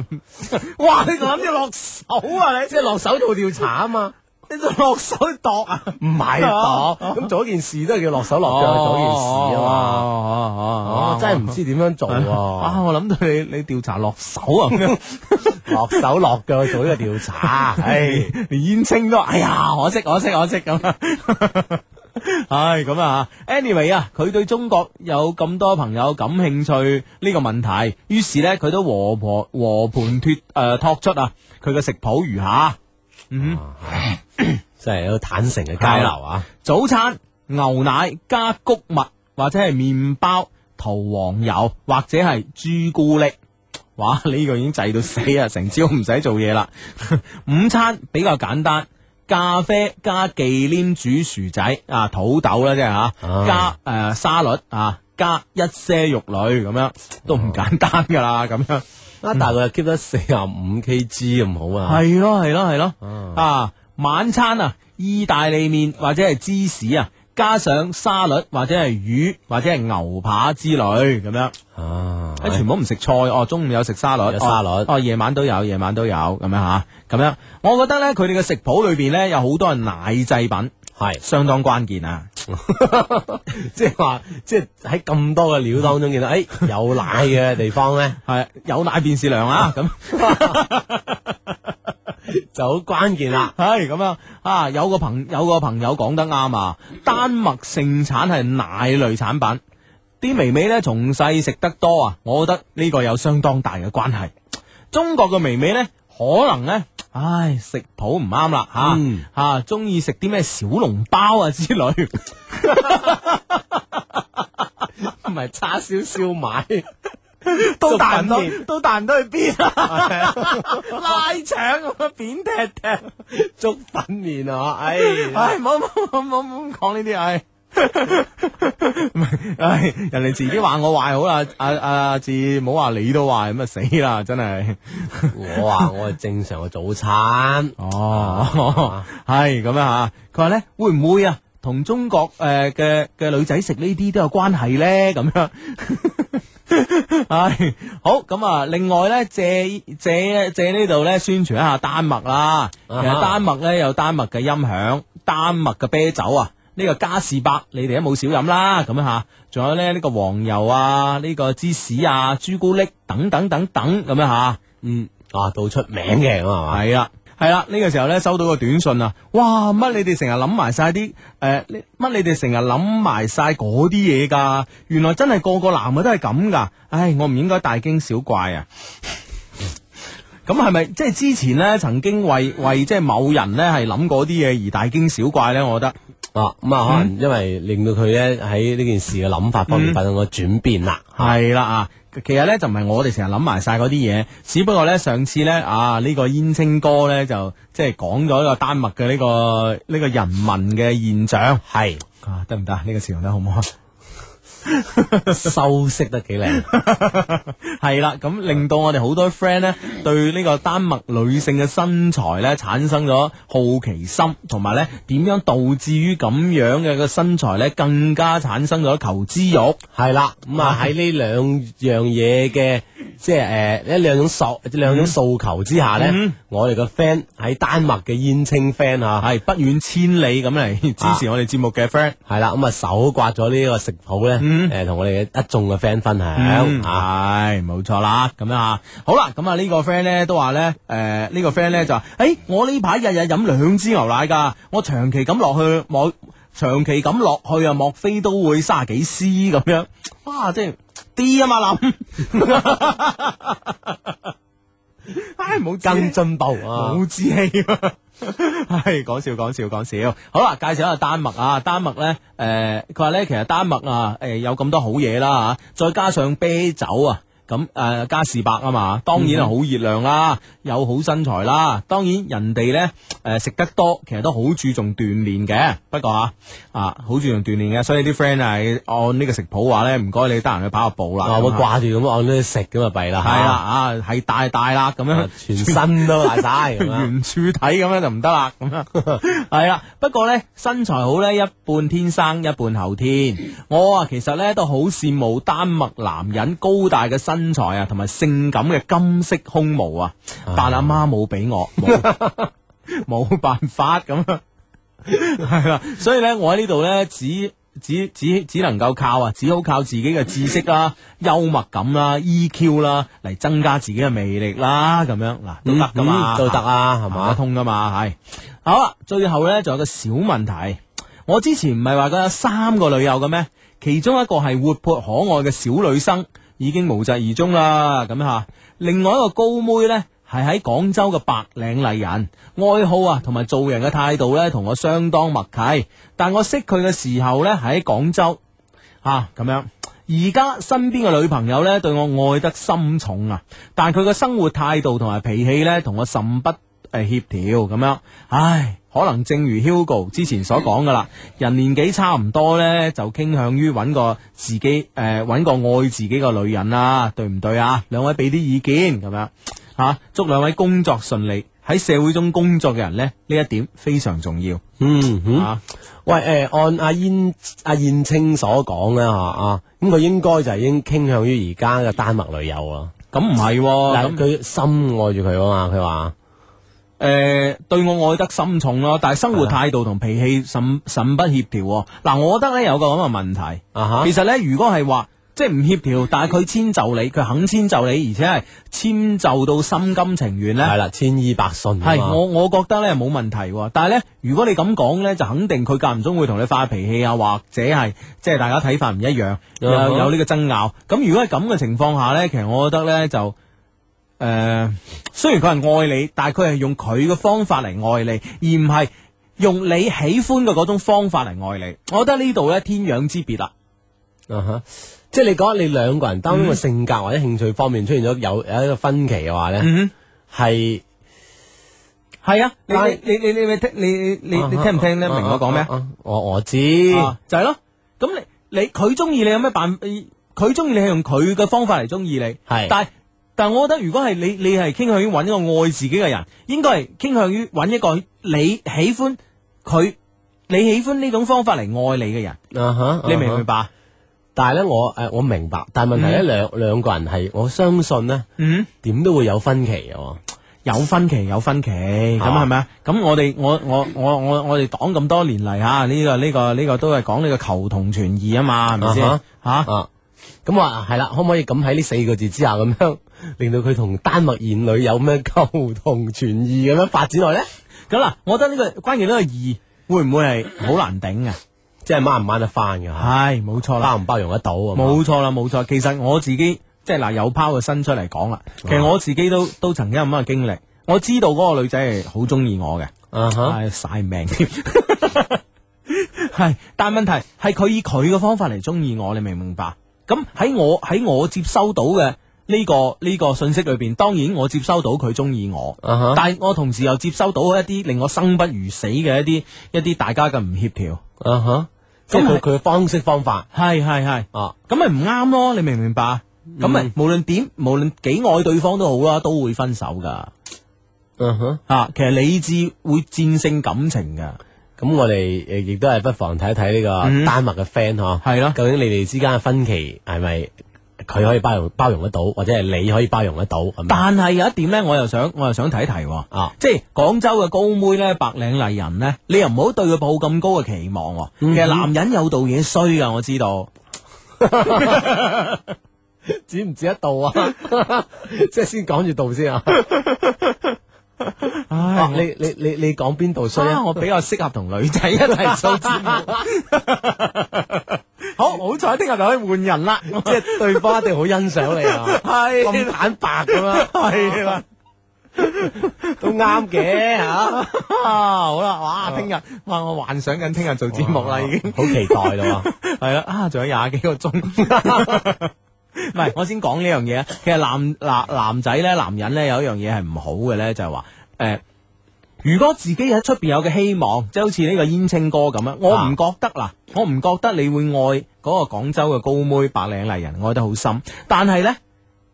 即係你如果俾咗另一個希望你咧，你就會覺得而家呢個咧種種缺點啦，啊哈你明唔明白？啊，即係一對比啊，有有一時係你一對比，你就覺得而家呢個種種缺點，但係。係咪你希望係咪即係誒？呃譬如話呢個廣州呢個白領麗人呢，係咪真係冇缺點呢？完美呢？唔係噶嘛，嗯你未同佢一齊生活過，未一齊住過，未一齊相處過，你係唔知道噶嘛。更更何況分啊係隔咪咁先遠嗬，係啦，所以你如果係想比較嘅話，只能啊誒一三五住呢度，二四六住嗰度，咁你先分辨得出嚟。即係呢樣嘢就好好唔公平噶。係嗯一方咧好實際嘅交往，一方係靠想像。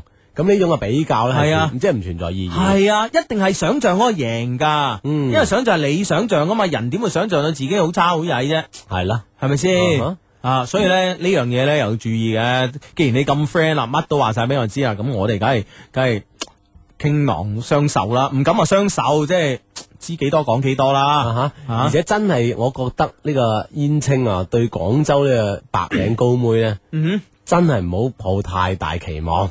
嗯，你覺得啱唔啱啊？咁又唔可以咁講。我我覺得嘅喎，我覺得嗯你你覺得啊？係啊。哦，咁樣，咁我都支持你吓。誒、但係但係我覺得咧，誒、選擇咧喺喺誒燕青島咁樣嗯哼吓，同埋、真係咯，真係咯吓，自己要自己唔可以將自己嘅幻想代入喺現實嘅比較之中吓。嗯哼好，咁啊，希望哇！喺喂，個個問你聽日揾邊個做嘉賓 啊？喂！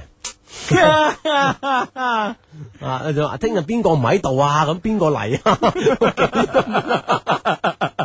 啊！聽日阿志咧就出差，去浸温泉。啊出差啊，唉，浸咁啊，浸温泉呢一種工作啊，係嘛？當你將浸温泉當成一種工作嘅時候 咧，佢就係一種工作啦，係啦， 哇，很爽啊！ 得唔得啊？得唔得啊？咁啊，Hugo 咧就會將會邀約啲嘉賓咧，係啊先喺呢個一些事一些情嘅節目係啦，啊。仲有咁啊女嘅啊連 Hugo 都好期待，啊仲係女嘅。唔知我哋啲 friend 期唔期待啦？咁樣啊，仲係打孖 上，問你怕未？不得了咁樣啊，好形式突破吓，好，係咁啊！呢個 friend 咧就話主持好啊，我覺得咧對女仔某些地方要求太高，遠不及要有感覺啊！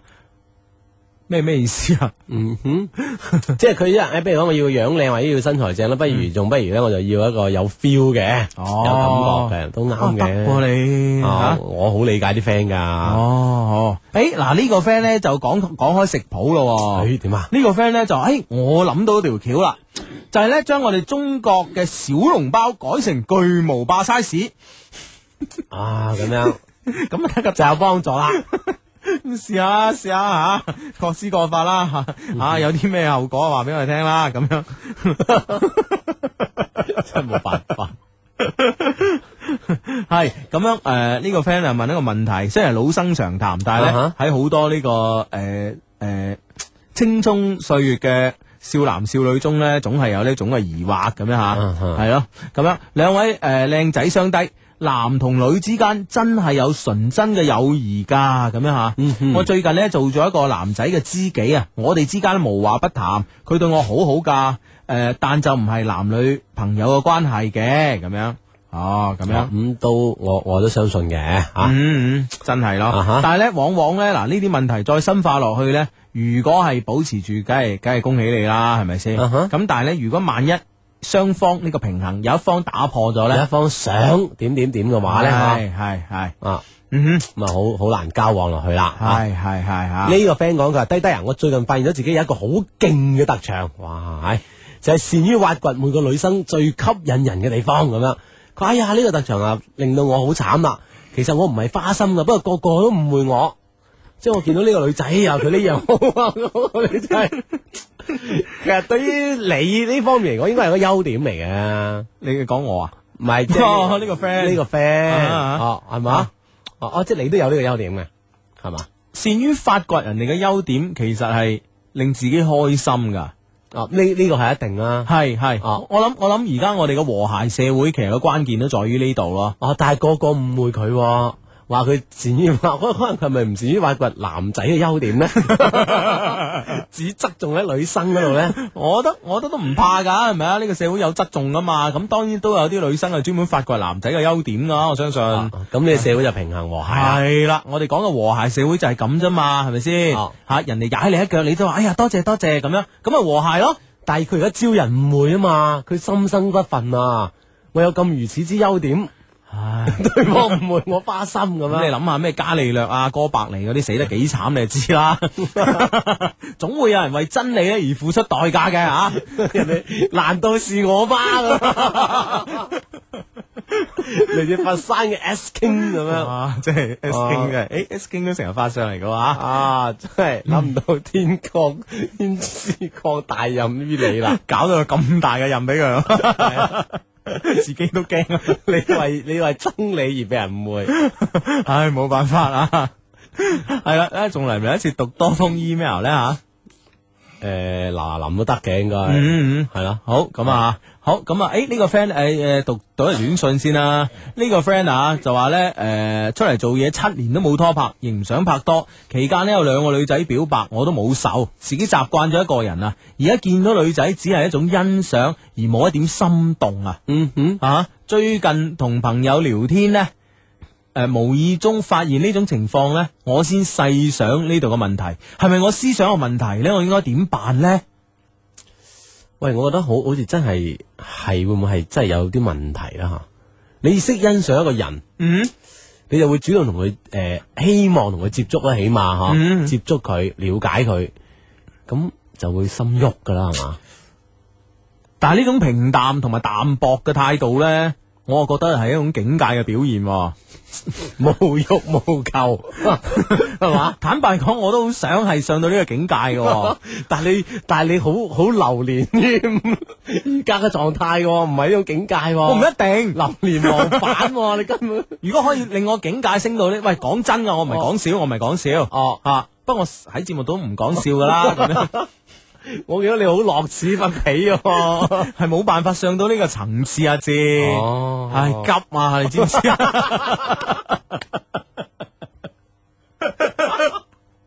即係你好羨慕呢個 friend 係嘛？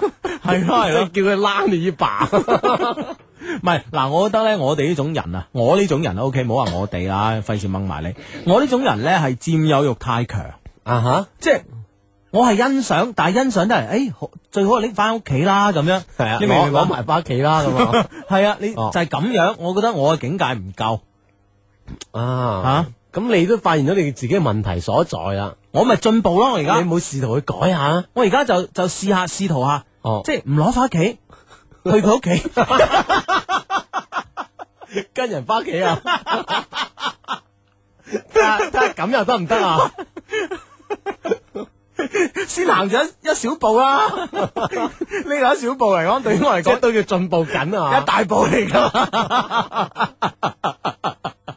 係唉，真系弊啊！呢件事真 系，啊，真系呢個境界真系如如此之高啊！係啦，但系有代價 字，哇！一到一班人裝修機，講笑講笑講笑啊！講笑純粹講笑啊！好啦，手頭上揸住一封 email，唔怕怕唔知讀唔讀得晒啊！盡快啦吓，Dear Hugo 係阿子，我聽你節目咧都係好長一段時間啦，今次咧係我第一次寫信過嚟啊！你哋讀唔讀出嚟都唔緊要，最緊要俾個回覆我。件事困擾咗我好耐，暫時仲冇。冇同其他人講啊，因為我相信咧，你哋可以幫到我，所以咧，我願意同你哋講。我同我男朋友喺埋一齊呢兩年幾啦，感情呢都算好好。除咗誒兩件大事發生之外呢，之外啦，咁啊，第一件事呢係發生喺一年前嘅暑假，即係二零誒一年前嘅暑假， 有冇搞錯？零五年啊，誒誒、呃之前嘅暑假啦嚇，我發現啊，佢除咗我之外呢，仲拖住另另外一個女仔 A 啊。哦，啊，佢同我哋兩個都 M L 過。我問佢點解要一腳踏兩船呢？佢話我係 M，L，佢話我喺 M L 嗰方面呢滿足唔到佢啊。嗯，因為我當時呢係呢個新手咁樣吓，即系都都都分析下情況，係係係。啊，佢話同 A 一齊呢，只係為咗 M L 嘅事啊，而且呢，佢哋好少見面，咁樣一見面就 M L 啦，啊，且次數唔多。幾番周旋之後呢，佢放棄咗 A，選擇咗喺翻埋同我一齊，而我呢，就俾咗個機會佢。咁樣，唉，咁啊唔怪你啦，咁樣翻翻嚟啦吓。呢、件事發生之後呢，我哋之間感情呢冇退步啊，反而有少少嘅進步咁樣。咁係即咪係真係好難得啦，喺埋一齊咁啊嗬。系咯系咯，同埋可能你 M L 又進 有進步咁樣啊， 可能係兩個人一齊去經歷過呢件事啩。呢、個時候呢，我知道佢媽媽唔中意我啊。唔中意嘅原因呢，到而家都唔清楚。不過呢，我哋都好咗一，誒、都將好啊、都做好準備，一齊去面對呢件事。啊！我哋而家做嘅呢，就係努力讀書，將來呢，揾份好工出嚟社會吓、做啲成績俾佢阿媽睇吓。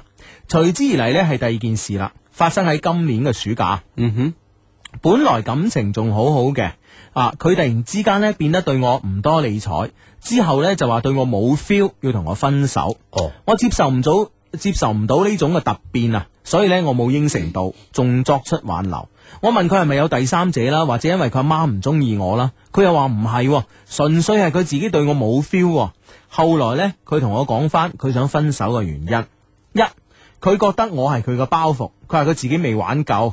哼，哦，哇！呢、個理由好大喎、係咯，我要出去玩，嗯，咁我同你一齊又如點樣出得去玩咧？咁係嘛？係咯係咯係咯咁啊！第二啊，我見過佢表姐一次，之後啊，佢表姐唔知從邊度攞咗我個相，俾佢全家人睇，跟住呢，佢嘅大小姑媽就紛紛致電到佢屋企，話我唔好，唔中意我喎咁樣。哎呀，唉即係話睇個相之後啊，睇一睇個樣咁樣啊，嗯對方家庭真係連親戚都唔中意埋。哇！咁乞人憎， 唔會啊！聽我哋節目嘅 friend 一定係一定係好噶嘛。當然啦，啊係係咯係係咯，唔會嘅，系啊，你千祈唔好讓呢樣嘢打擊你嘅自信吓。嗯冇錯聽親我哋節目嘅女仔呢，都係好嘅吓。啊， 佢呢啲屋企人呢，連我都未見過，完全唔知發生咩事咁樣吓。呢啲屋企人都未見過吓。後來呢，佢得知網上有個男仔同我視頻追求我，我男友呢就出出口挽留我啦。誒、挽留我，話唔想冇咗我，然之後咧喺翻埋一齊，直到而家咁樣。你嗯啲男仔就係咁噶啦，啊，即係所以有句说話，真係瘦田冇人耕，耕開有人爭，咁就係咁嘅意係思咯，啊呢。啲真係好好自然啦，啊係啦，咁你本身你你好地地係咪嗱？係啊，你又話咩未玩夠，好啦，咁你未玩夠，人哋俾你啦，有個男仔追下人又唔得咁啊吓。嗯哇，我覺得呢個男朋友，我讀到呢度啊，因為呢封信仲有成頁紙，我已經覺得呢個男仔係唔要得噶啦，已經係係嘛？係啊。嗯有咩啫？佢佢佢只不過係佔有啫嘛，係咪先？佢只不過係中意佢佔有啫嘛，佢唔係嗯真係中意你噶，我覺得係嘛？係。我睇我哋睇睇埋下下一頁，睇下佢哋有咩繼續嘅進展啊！好，自從第二件事發生之後呢，我哋嘅感情呢退步咗好多，佢變佢變咗啊！啊，大及呢，連我都變埋。有呃幾次呢，都發現佢同誒異性網友去街，或者有女仔追求佢，而每次呢，佢都係呃住我先，之後呢，又主動講個真相出嚟咁樣啊。嗯喺、新生喺誒、呃新生嘅師妹裏邊呢，好多女仔都想知道佢手機 number，而佢自己呢，每日都唔多認真學習。唉，眼見呢，我哋就快出嚟畢業做嘢噶啦，而呢兩日呢，佢更加對我忽冷忽熱。相低，我個我有兩個問題請教你哋：一，應該點樣去處理我佢同埋佢屋企人之間嘅問題呢？咁樣吓，誒、呢、個問題點樣處理啊？嗯哼，我哋嘅 friend 叫 Helen，我我其實我覺得可能呢個家即係同佢屋企家庭問題咧，可能都係放放後一啲。其實最關鍵係你佢即係你同你男朋友之間嘅關係咯。呢、嗯個處理我你你咪講呢個男仔，喂聽佢講喺校園入邊好受歡迎啊！係哇，即係即係少少啲自信啦，少啲安全感都唔掂啦，同佢係拍啊！拖但係你你咪講，即係喺如此之引誘之下，嗯，呢男仔唔怪得話佢想出去玩啊，即係你覺得有引有定應該出去玩嘅，即係容易出去玩，啱唔啱先？有引誘咪容易出去玩，個心呢就容易放喺出邊啦。唉，所以我哋更加服啱啱嗰個 friend 嗰個境界 啫，只只係帶住欣賞嘅眼光。但啊係真係真係同呢個男仔唔安唔安全喎、如果係咁樣搞法，我覺得呢個男仔一啲安全感都俾唔到，係係啊啊，嗯我哋嗰個 friend 叫 Helen 啊，我覺得個男仔一啲安全感都俾唔到你咯。基本上咧就係、誒，佢屋企人又可以左右佢，佢出邊嘅呢啲誒狂風浪蝶又好啦嚇，或、或者係其他咩形容詞都好啦，都有影響啊佢啊。都可以影響到佢。咁你同佢一齊有咩意思呢？愛情呢係講兩個人攞個真心出嚟互相面對噶嘛，嗯係咪先？即係太太多嘅其他嘅因、因素影響住你兩個。嗯啊咁啊我相信呢種呢種計呢呢種繼續行繼續行落去咧，會好辛苦好辛苦。嗯啊嗱，我覺得呢個男仔呢，我暫時因為又大佬又未見過人哋，又同埋唔又即係只係睇到你形容佢，我唔敢講呢，佢係一個花心嘅人。但係呢，我最基本我可以 feel 到佢係一個咩人呢？佢係一個立場唔堅定嘅人。嗯哼，佢係一個好容易俾左右嘅事物所動搖嘅人。哦而呢種人呢，係唔適合攞嚟托付終身嘅。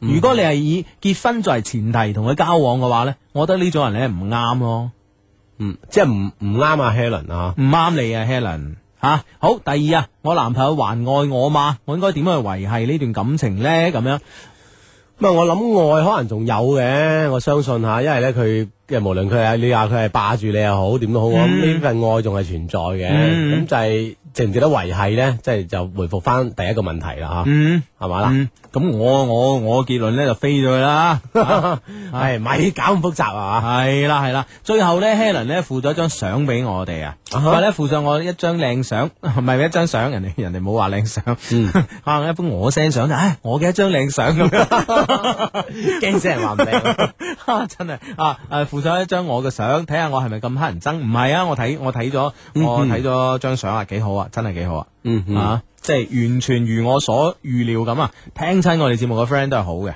係啦，咁嗯啊，所以咧你要更加自信咁樣啊，同其他朋友或者同你誒而家你講述嘅男主人公咁樣交嗯往吓，係好啦，呢、個 friend 咧都支持我啊！呢、個 friend Hug 誒 Hugo 講得好，遲散不如早散咁啊！ 哦，咁啊呢個 friend 又話話嗰個男主人公係自私鬼咁樣嗯係嘛？啊，唉，誒，之前嗰個短信咧就好淡薄誒、呃心態嗰個 friend 咧啊，有個人咧就哇讚都同我一樣咁讚佢啊！點啊？而且用個古人嚟嚟描述佢啊，啊，哇，莊子啊咁，即係要去到咁 樣先去到呢種境界啊！係啊係啊係啊！呢個 friend 同樣發短信嚟同阿 Helen 講，佢話清醒下啦，誒呢個男人如果真心愛你嘅話，就唔會令到你咁彷徨啦，咁樣啊嚇，係都有道理嚇。誒，呢有個 friend 同你講喎，係咩？佢話芝芝啊，如果你感冒啊，唔好去浸溫泉啦，唔係為咗你自己，係為其他人啫，唔好傳染埋人啊嘛。哦，得得得，我都話我去我去開會 嚇，使唔使講到手都震埋？我開出會差冇話一定要浸 温泉，係 Hugo 夾硬咁講嘅啫嚇。放心放心放心， 啊！即系你睇人哋啊，聽日去浸温泉，你死啊！哇，有個死人病菌嚟咗咁樣。 唉，真系弊啦啊！好咁啊！呢個 friend 咧就我對一個師兄啊好有 feel 咁樣，而且咧經常見到佢啊，仲從眼神交流中咧覺得佢對我都有 feel 啊！我應唔應該去同佢表白咧？咁樣梗係唔好啦，係咪啊女先？仔唔使急，唉，矜貴啲，矜貴啲啊嗯吓同。佢傾上偈就 O K 噶，剩低交晒俾佢發揮。系啦啊吓，或者你可以講出第一句说話，嗯啊，交俾佢發揮。如果佢都唔發揮嘅咧，呢種咁嘅蠢男仔就由佢啦，咁樣啊吓，唔啱你啊嗯。嗯哦，诶诶下诶啊呢個 friend send 到，其實都 send 到好多次短信，但系我真係唔明咩意思。呢、個 friend 話：你哋去唔去二中創作人音樂會啫？咁樣吓，诶、唔去都幫手物色下啦，物色下咩啊？ 物色下 DJ 啊？咪咪先有啲創作人係嘛？哦，老師話最好係半紅不透嘅咁樣，即係紅唔透咁樣，哦又紅咁樣。一去到嗰度就會更紅 啦，就紅啦，係嘛？係啦係啦，咁因為因為我哋啲音樂節目咧就。嗯， 即系唔 又唔係我哋自己創作嘅，所以我哋唔好意思去啲咩創作人音樂會嘅吓。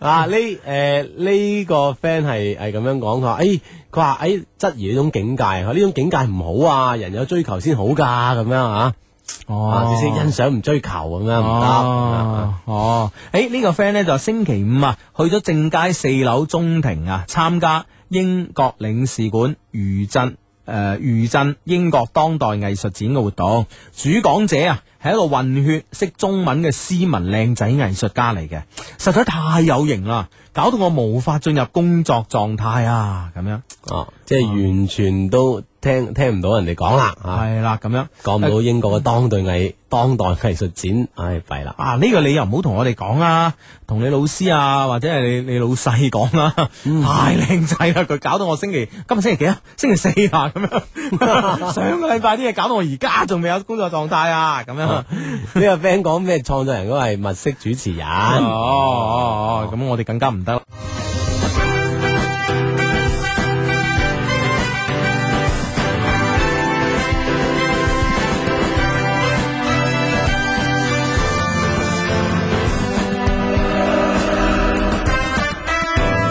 Music FM 音樂之聲，深圳、珠海、港澳地區 FM 九三點九兆赫。